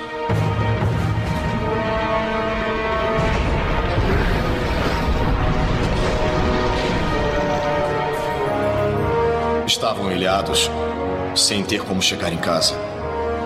Decidiram usar a tecnologia para melhorar as vidas dos habitantes. E obtiveram sucesso, além do esperado. Transformaram esta terra árida num paraíso. Governamos esta terra com justiça e compaixão. As pessoas nos amavam. Mas havia facções que se ressentiam com os dois deuses de outro mundo. Um sacerdote invejoso nos envenenou. A mim e a você. Você me entende agora? Morremos, Shayera. When the truth is found to be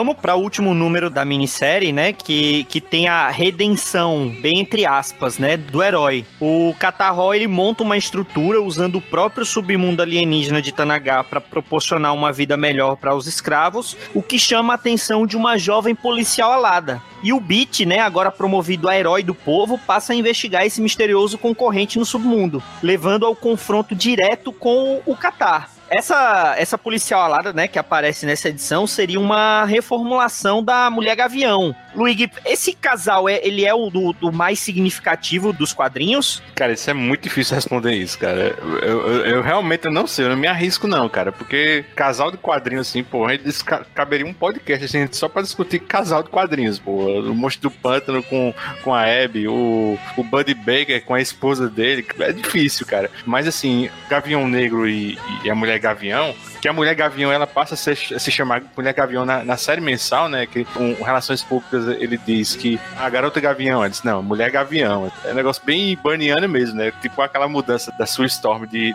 garota invisível para mulher invisível, sabe? Foi bem nessa pegada. Eu, particularmente, eu, eu gosto mais assim da Mulher Gavião no desenho da Liga, cara. Eu acho a melhor personagem assim do casting da Liga da Justiça, que não é o Batman, né? O Batman é o Batman, mas assim, cara, é, é sensacional, cara. E assim, eu pensei pelo menos assim, três episódios que ela é vital, né? Que é o, o episódio 41 42, que é o Terror do Além, é aquele episódio que fazem uma homenagem aos defensores, né, da Marvel, assim, você cara, tem uns personagens análogos, né? O Aquaman é o Namor, o Senhor Destino é o Doutor Estranho, o Solomon Grundy é o Hulk, e a Mulher Gavião aqui é a Valkyria. Ah, bicuda.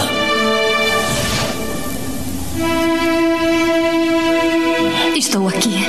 Ah, Grande acha que chegou a hora dele. Não. Aguente firme.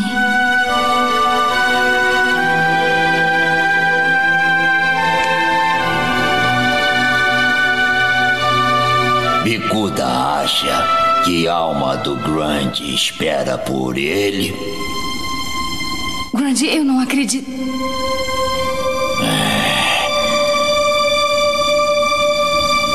Sim, ela espera por você. Ah, então, Grande muito feliz.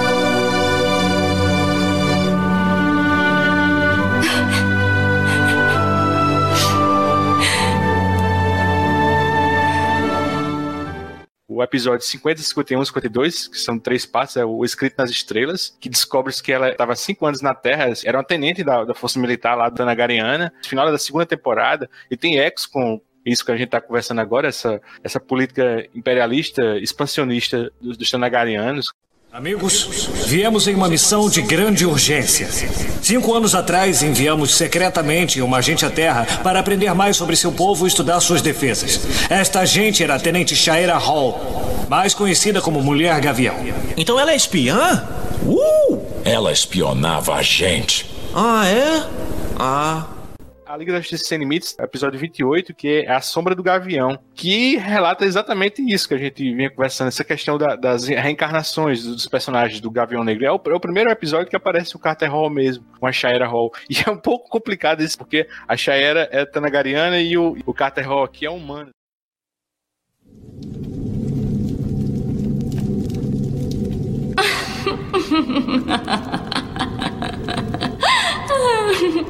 Desculpe, eu não estou rindo de você. É que eu. eu. eu sou um homem complicado. É sério, Chayera? Eu sei que é. Respondendo à pergunta do Marcos, ela funcionava sem um gavião? Eu acho que funcionava, cara. E funcionava muito bem, sabe? Inclusive nessa série paralela, teve muito isso naquela época. Mudava-se o nome do título. Por exemplo, teve uma época que o Hulk virou o título do Hércules ele herdou a numeração do Hulk.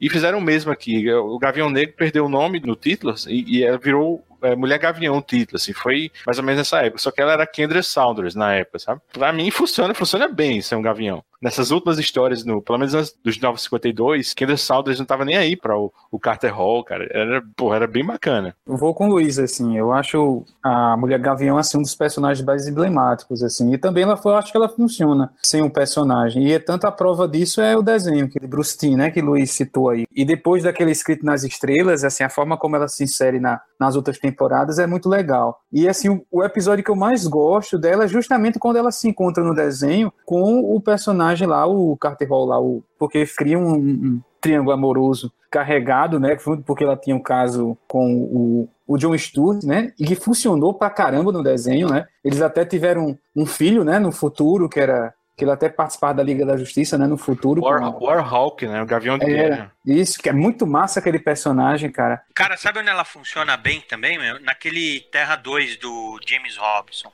Ela é um personagem. Visualmente ela ficou legal. E ela funciona bem também, cara. Eu, eu acho assim, diferente do Luigi, eu acho que o casal Gavião é o mais significativo dos quadrinhos. Eu não lembro de outro, outra dupla que. Quer dizer, tem outro casal que é o Batman e Robin, né, meu? Mas eu não lembro de, de outra dupla mais. Uma polêmica. Mas não é, cara. Assim, eu acho que o casal Gavião, assim, é visualmente a dupla, né?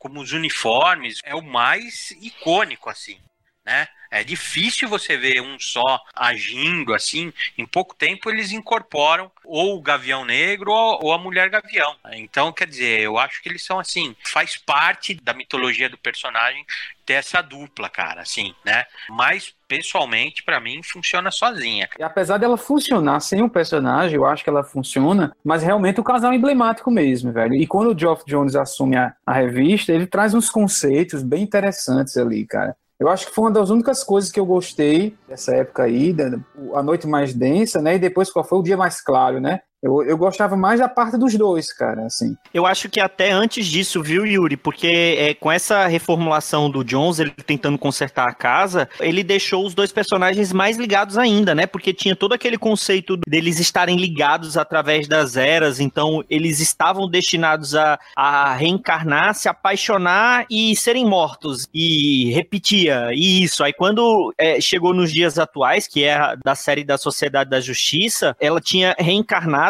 e o, o Gavião, quando reencarna, ele tem certeza que aquela é a, a mulher que é destinada a ele e ela não quer aceitar aquilo, ela quer seguir um outro caminho. O Jones, ele deixou o, os personagens ainda mais ligados do que o que eles já eram, né? Foi até bom você lembrar isso, que eu me lembrei agora de uma, da Sociedade da Justiça, né? E da revista da Liga da Justiça também, que era escrita por Brett Meltzer, a mulher Gavião começa a ter um caso, acho que com um arqueiro, né? Que era o Ricardito, que era o Arsenal, de... era o arqueiro vermelho, sim. Aí acho que a poderosa, né? Chega a dar um conselho para ele, né? Diz assim, ó, não se meta não, cara. Porque quem se envolve amorosamente com esses dois aí termina sofrendo, porque de uma hora para outra eles voltam, né?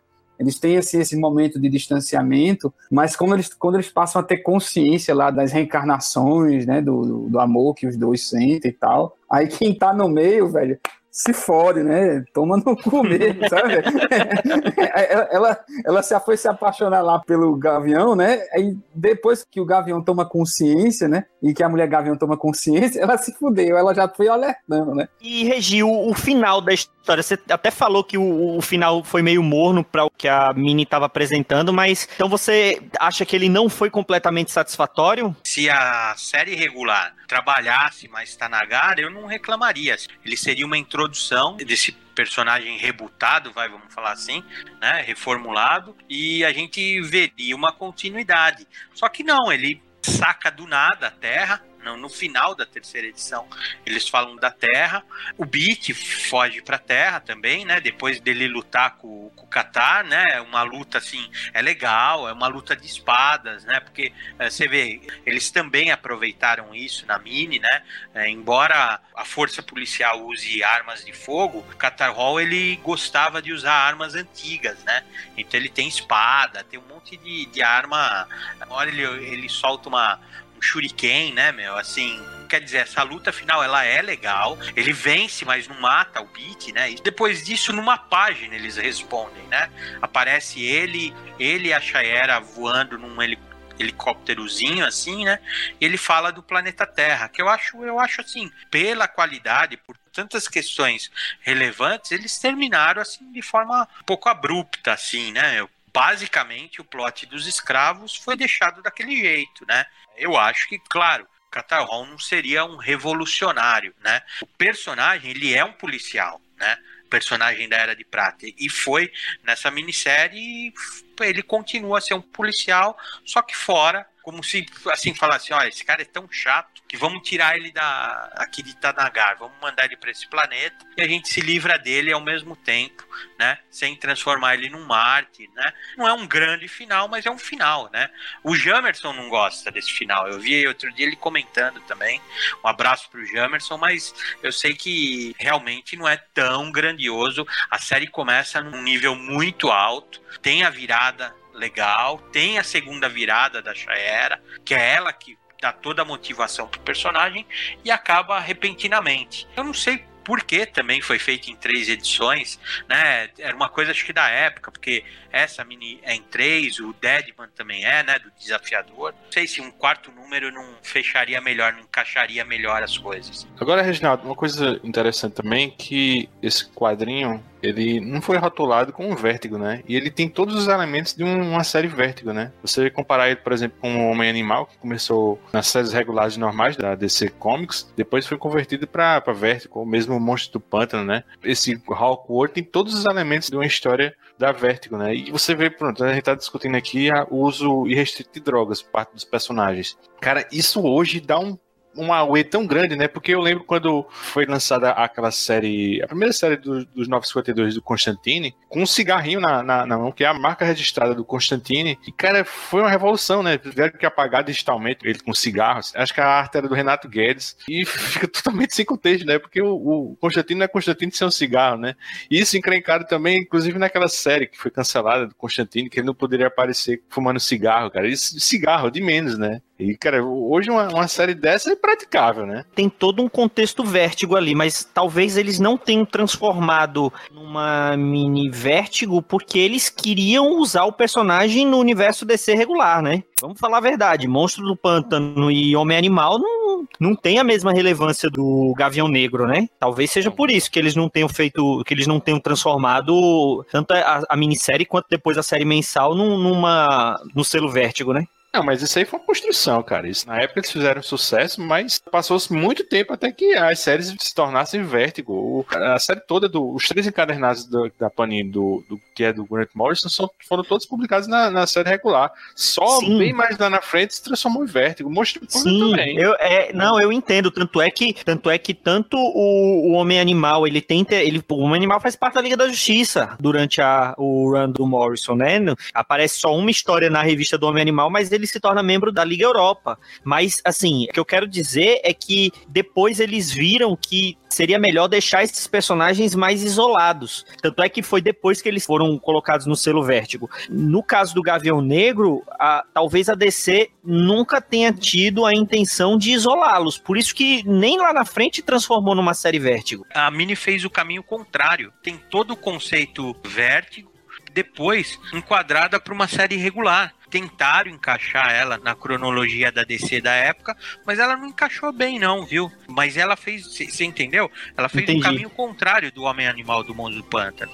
Ela Entendi. era uma coisa separada, à parte, se vingasse, se desse certo, eles aplicariam, se não deixaria só como uma mini mesmo. Não lembro de cabeça de que ano que, que o selo Vértigo começa, mas... Tá completando 30 anos agora, né? Não, não, não. Tá, é de 1993, tá completando, tá completando 25 anos. 20, Pronto, então é, então é 25. Eu sabia que era um, um ano fechado, assim. Então, você vê que ela é bem, bem anterior mesmo. Sabe que eu tenho a impressão que essa história ela foi escrita para ser assim, concordo com o Reginaldo. É, ela faz o caminho contrário e eu tenho a nítida impressão, e aí é só uma impressão minha, não tenho como confirmar, teria que entrevistar o, o Truman, né? Que ela é escrita para ser um projeto especial do Gavião Negro. Ó, DC, eu tenho aqui uma releitura do Conde de Monte Cristo com o Gavião Negro. Posso usar? Não, vai. Como se fosse um Cavaleiro das Trevas, mesmo que a gente citou bastante, né? Ela é feita para ser um projeto especial, até porque o Gavião Negro já tinha aparecido no pós-crise, que depois foi feito esse retcon pra dizer que era um espião, o Fel Andar, mas era para ser o Catar Hall lá da Era de Prata aparecendo junto com a Liga depois da crise. Só que ela fez tanto sucesso que alguém do editorial da DC chegou e não, gente, vamos trazer esse cara pra Terra. E não deu certo. Na minha opinião, o, o que eu li da série regular e olha, não deu, e aí eles cancelam a Hulk World mensal lá pelo 32, se eu não estou enganado. Lançam a, o terceiro volume lá do Hawkman, já mais ou menos naquela fase da Zero Hora, com uma nova versão do Qatar Hall, esse Qatar Hall, já amalgamado com o Carter Hall e com Deus Gavião, não dá certo também. E aí depois, lá nas histórias da Sociedade da Justiça, o Jones, Jones, o costureiro da DC, ele acaba trazendo o Carter Hall simplificando e, e ele só não, só não vou dizer que ele esquece esse Qatar Hall, porque ele ainda tem algumas memórias, ele tem o cabelo preto do Qatar Hall. Ele aproveita coisa pra caramba, cara. Ele aproveita o pai do Qatar Hall, o Parancatá. Sim, o Parancatá. É, o Ostrander, ele, ele, no anual, ele coloca o Parancatá como Perry Carter, um amigo do Carter Hall. Ele aproveita, mas ele traz, de alguma forma, como uma parte do Gavião original, né? Ele não usa muito Tanagar deste Hallcourt que a gente tá comentando. É, não, é, é, é, porque sabe o que, que é, cara? É água e óleo essas duas origens, cara. Elas são muito diferentes. Então não dá para usar tudo de uma coisa, tudo da outra. Tanto é que assim, o metal enésimo, ele é de origem tanagariana, ele chega com aquela navezinha lá no Egito Antigo. É, então eles aproveitam uma coisinha, outra coisinha. O que eu acho mais complicado é que o, o Qatar, ele era muito significativo para a fase do satélite da Liga, né? Nós comentamos ela em crise de identidade, né? Aquele lá não é o Carter Hall, é o Qatar Hall na época, né? Na fase do satélite, não era a reencarnação egípcia, o personagem da sociedade. Era o Tanagariano, cara. Era o policial Tanagariano. Pronto, acabou. Era isso, né, meu? Então, quer dizer, isso sim é difícil de você amarrar, né? Mais ainda, por exemplo, nas histórias da Liguinha, cara, puta, cara, é assim, é trágico. Tudo bem o cara ser um espião, mas um espião que tem memórias do passado, cara, do outro personagem, é assim, estranho, cara. A mesma personalidade crítico assim que o que o, o Gavião mesmo ele não é um personagem simpático. Era um bom espião um espião bem preparado um espião que estudou um espião então mas com memória cara né? Memó memória é difícil né cara do cara estudar passagens da liga antiga né meu com personalidade é, o criticando, cara. Ele criticar. A, a, piada era essa, ele criticar a Liga Internacional, né? A piada era justamente essa, cara. E depois eu acho que é invasão, onde que é? É, o, esse gavião, ele chega na Terra depois da invasão, o Qatar Hall desse do Hawkworld, depois da invasão Tanagariana. Na invasão, nas histórias da Liga, eles já revelam que o a Liguinha era um, um fel andar, inclusive ele é meio que o início da invasão. Ele, alguém dá ordem lá, nós vamos invadir. Aí ele tenta matar a, a mulher dele, a Sharon Parker, que é a terráquea que ele estava usando de mulher gavião, e ela, antes de morrer, ela consegue avisar o John Jones, né? Olha, ele é um Tanagariano e eles vão invadir. E aí os Dominions invadem, os Tanagarianos invadem, e no fim da invasão se estabelece uma paz ali, se cria uma embaixada Tanagariana na Terra, que é o que motiva a venda desse Qatar Hall novo Terra na série mensal, mas sinceramente nem vale a pena. A bagunça maior do Gavião Negro começou justamente pela insistência da DC nessa época de trazer esse Qatar Hall pra Terra que não funciona, não teria nem porquê. Poderia ter deixado ele lá em Tanagar, vivendo as aventuras dele, separado. Eu leria uma mensal tranquilo se fosse lá em Tanagar. Depois que ele vem pra Terra, perde o apelo. Ó, ô, Marcos, antes de fechar, meu, pra quebrar seu galho, cara, Diga. Eu vou falar de Legends of Tomorrow, viu, meu? Mas eu só vou falar, cara. Eu só, só, eu só levantei essa lebre, cara. Porque quando eu vi o casal Gavião, principalmente o Gavião Negro, queixudo, cara. Olha, meu, é, é constrangedor, cara. Cara, mas é, é melhor do que, o, do que o do Smallville, viu? Não, não, não. Smallville não leva em consideração. Para com isso. Para com isso. Mas Legends of Tomorrow é, é assim é, é, que nem pantufa, assim, né? Você não sai de casa, mas é. É, é, é confortável. É, gostoso de ver, assim, né? É tosquinho. A tosqueira do bem, né? Mas, puta, cara, o gavião queixudo não dá, cara. Ele, ele, ele, é, ele é muito canastra. Cara, ele me constrange, cara. Eu fico com vergonha, né? Eu falo, meu Deus do céu, se alguém souber que eu tô vendo isso, cara. outra coisa que eu também não ia. Puta, cara, eu ia ficar sem dormir se eu não falasse. Que eu adoro, adoro, meu. É outra imagem icônica do Gavião, cara. Quando o átomo fica no ombro dele, cara, né? Eles têm uma parceria, assim, né? Até acho que é da fase do satélite. Cara, eu adoro isso, porque o ser humano normal tem um papagaio no ombro, né? Meu? O gavião. o, pap... o gavião tem um homenzinho. É, tem um ser humaninho no ombro, né? Meu? Eu adoro isso, cara. É, a gente não falou porque a gente já tá no avançar da hora, mas tem, tem essa parceria e tem um antagonismo dele com o Arqueiro Verde, que é bastante explorado também, né? Um é o, é o cara reacionário, o outro é o comunistinha, né? O vermelho. Eu nem acho o, o Oli, né, o arqueiro, tão, tão de esquerda assim, né? É a esquerda, vamos falar, a esquerda americana, né? É mais um o arqueiro ser democrata e o, o gavião ser republicano, vai. é verdade, é bem aí. É Né? bem aí mesmo. E o anarquista no anarquista ou anarquia? Qual que é o nome do personagem lá do Batman? A- anarquia. Ah, anarquia, o anarquia não, cheira e nem fede, né, meu? Não, ninguém faz nada com ele. Vamos agora pro próximo bloco, que serão as nossas indicações. Somos reencarnações de Catar. E Shayera Hall, e eu te amo. Você não pode me amar, Carter. Você nem me conhece. Sua cor favorita é turquesa, você adora ostras cortinianas, apesar de elas te darem azia. Você acorda cedo porque adora o nascer do sol. E nada é mais importante pra você que lutar por aqueles que não podem lutar por si mesmos. Vai acabar vendo a verdade. É o destino. Naturalmente.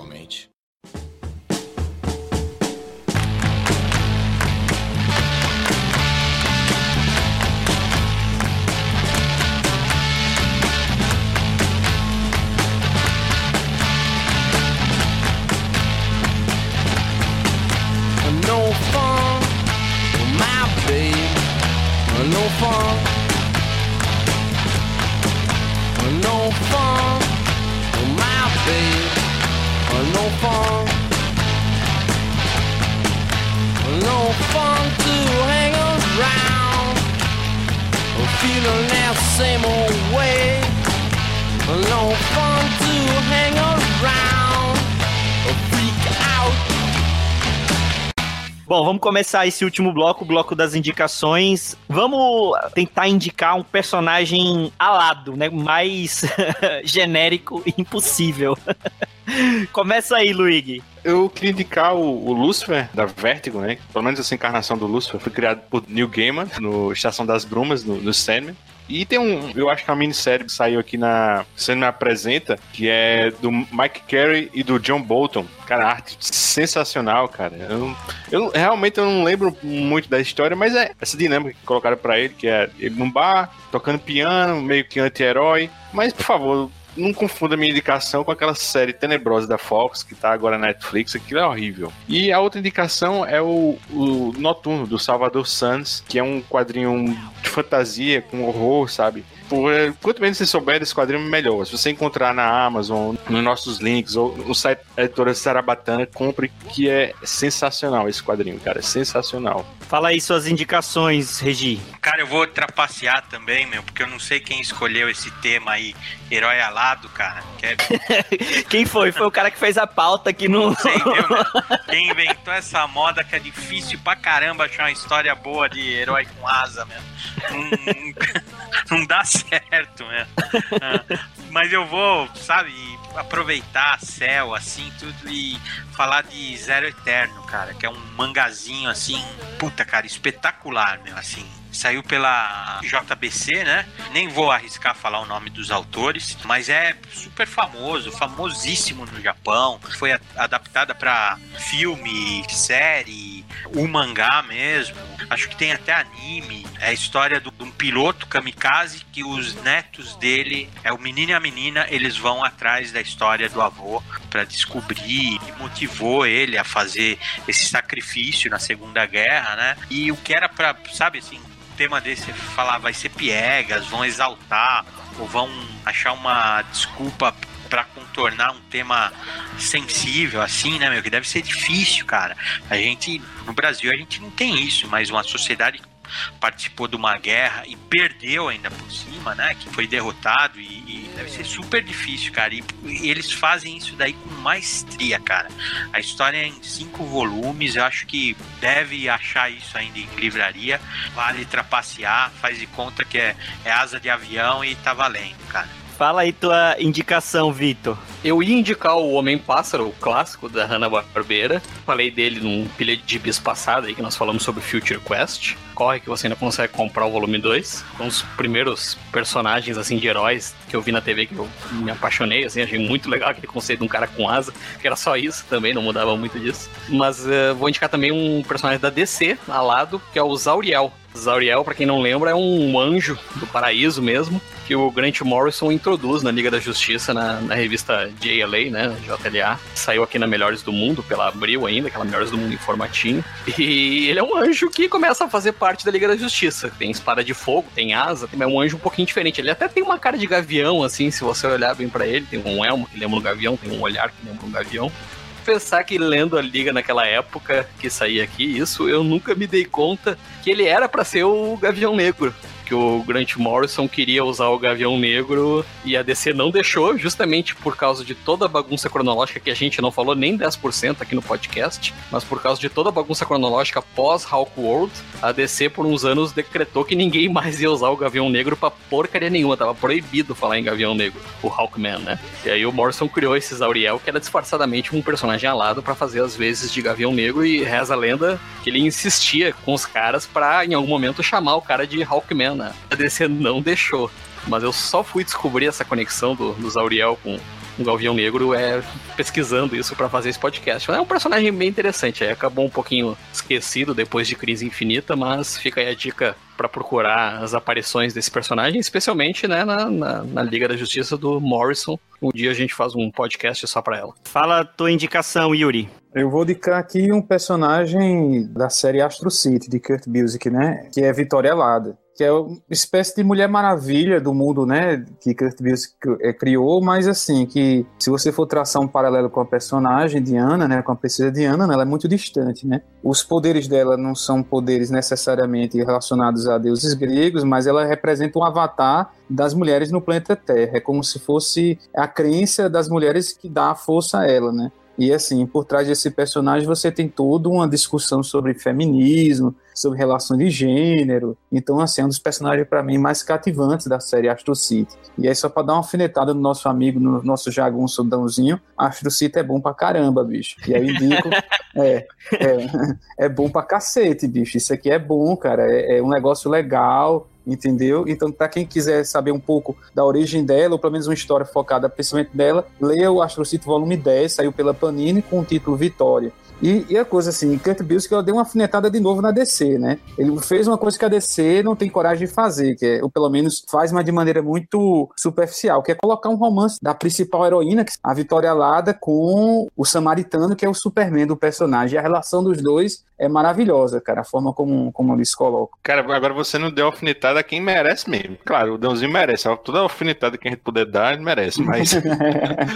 mas a alfinetada aqui é a Papanini, pô, que é, é tá num hiato safado de, de Astro City. O, o Pablo Sarmento, ele falou pra gente que vai voltar esse ano. Cara, tomara que volte, cara, porque tava muito foda essa publicação da Panini, sabe? Eles lançando com a regularidade. Eu não gostei da forma que eles fizeram, né? Eles lançaram os primeiros números, e depois também quebraram a sequência e lançaram os, os, números mais recentes. Mas, assim, enfim, tomara que a série volte esse ano, porque, porra, é, não tem o que dizer. É sensacional mesmo. O melhor trabalho do Kurt Busiek mesmo. E se você não tá comprando Astro City, a culpa é sua, cara, que não tá saindo. Isso ainda tem na, na, loja virtual da Panini, você pode encontrar fácil aí. A culpa é do Dão. A culpa, é, do, Dão, que não compra. É a culpa é do Dão.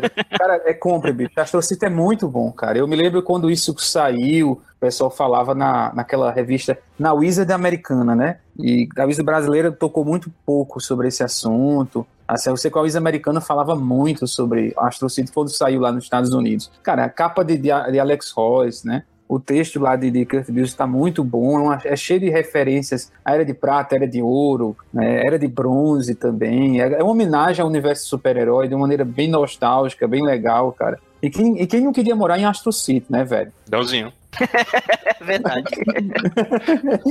Bom, é, eu vou pra minha indicação. Eu quero indicar a saga mais uma vez, porque afinal de contas, uma das personagens principais tem asas. É, não, tô brincando, não vou, não vou indicar a saga agora, não.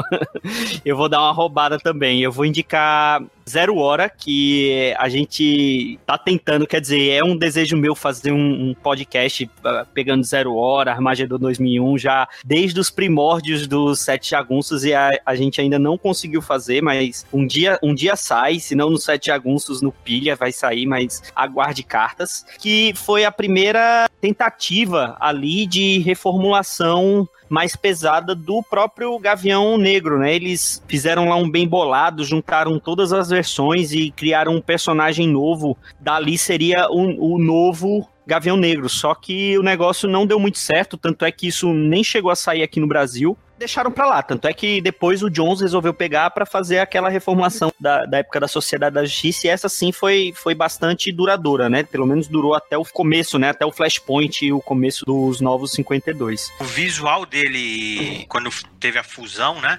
É muito legal, cara. Muito dos redesigns. Sim, aquele negócio, um negócio meio ninja também, né? Isso, que isso. colocaram. Eu gostei muito. Escureceram a, a roupa do personagem.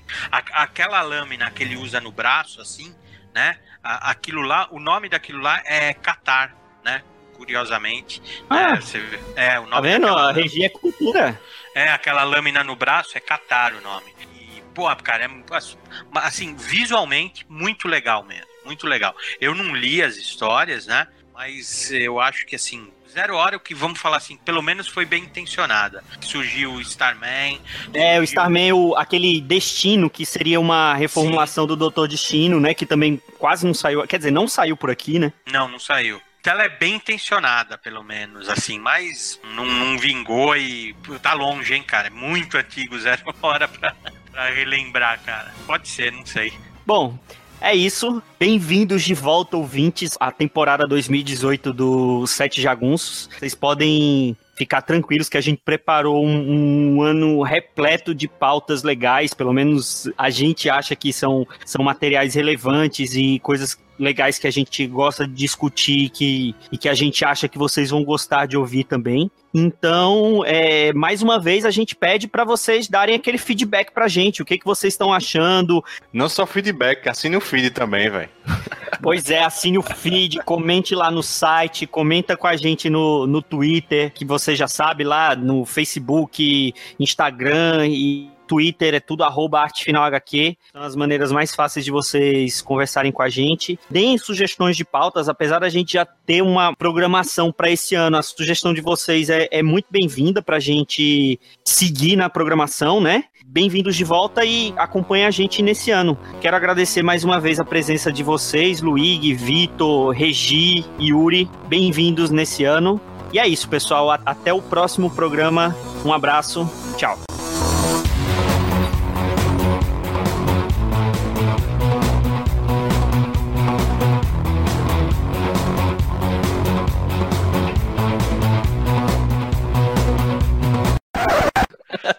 É agressivo. E, e, que sacanagem é, É, essa eu- aí, cara? Que sacanagem é essa aí? A psic- a psicanálise explica hein, essa versão, É, que sacanagem é essa aí, cara? O único, ca- o único jagunço peludo aqui é Yuri aqui. E você... Não, Super 1 Yuri tá também é peludo também, velho. Só pra contextualizar o ouvinte, Yuri, ele grava sem camisa e a gente tem que, é obrigado a ver aqui ele assim, ele assim, faz saltando, questão de assim, deixar sabe? a câmera aberta. Agressivo mesmo.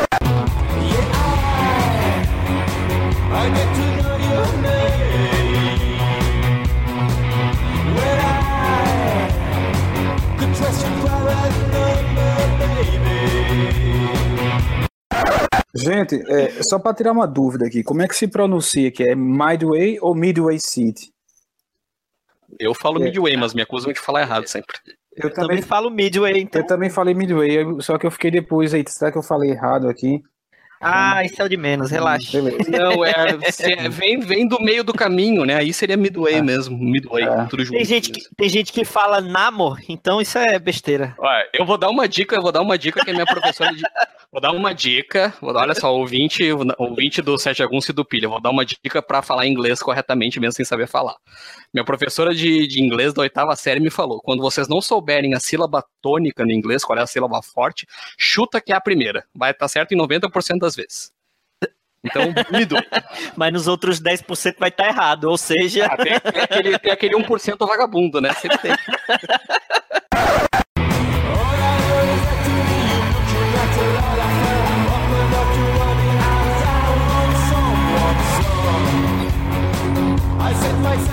You,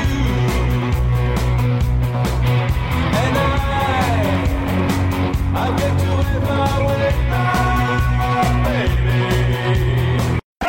Ele já havia aparecido antes, não? Cara, ele tinha aparecido sim, mas eu esqueci onde ele apareceu, meu. Vocês conseguem ver aí no, na, na pauta? Eu tô sem a pauta aqui, velho.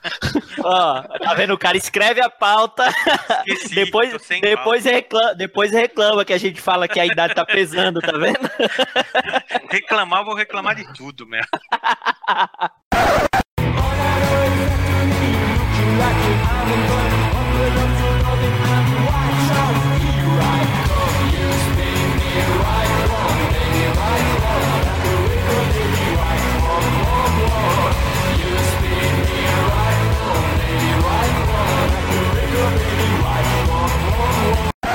O Luigi, ele já tinha aparecido antes? Cara, vocês falam beat, eu, eu entendo na pronúncia bife. Aí eu só me lembro do Beef Tanner de para o Futuro. Ele chamando o Martin McFly de franguinho, cara. Aí os caras deve ter aparecido, né? E...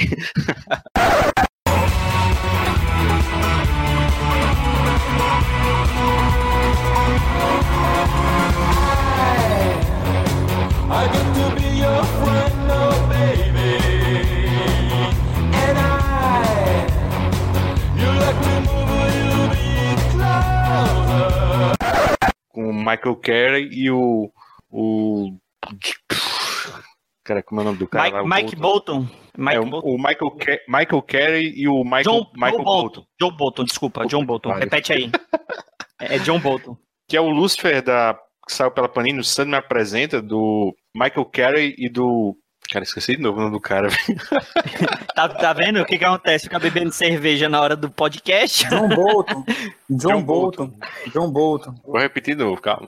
Eu gosto também daquele do, do Lucifer, do. saiu aqui pela Panini, no Sun me apresenta, que é do. Ainda bem que é o editor que tá errando, viu? Não tem Cara, eu tô fudido, velho. Eu tô fudido, tô olhando aqui a hora aqui, bicho, eu tô fudido.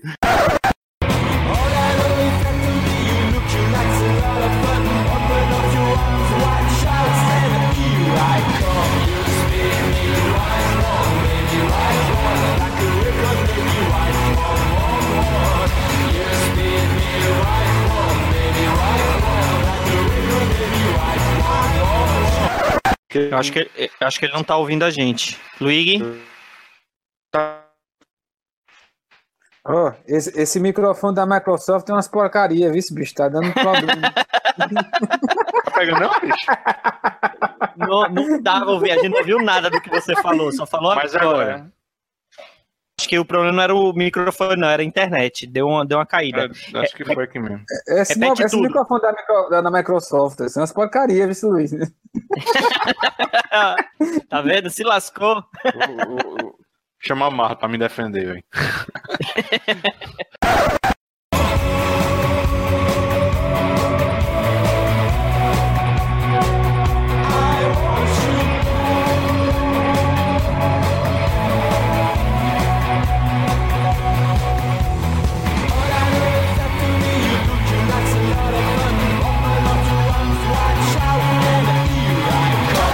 O, o Reginaldo. Yuri vai dizer Batman e Mulher Gato. Pode não, esperar. não, eu não ia dizer isso, não. Eu não ia dizer isso, não. É, Não, apesar- O Batman e Robin é um casal também, cara. Ninguém tira. Ah, no, eita, cara. no máximo, você põe o Alfred na história aí, meu. Não, eu, eu não ia falar isso, não. lá que você falou no. Isso, no... é. Esse foi mais um Sete Jagunços, o podcast de quadrinhos que comenta as HQs que ninguém está comentando. Se você gostou do que ouviu aqui, considere fazer sua próxima compra clicando em um dos links do site Arte Final, que ajude a manter esse trabalho. Acesse artefinalhq.com.br e avalie conosco os gibis atuais e os clássicos, além de matérias, artigos e todos os episódios dos Sete Jagunços da Derrota. artefinalhq.com.br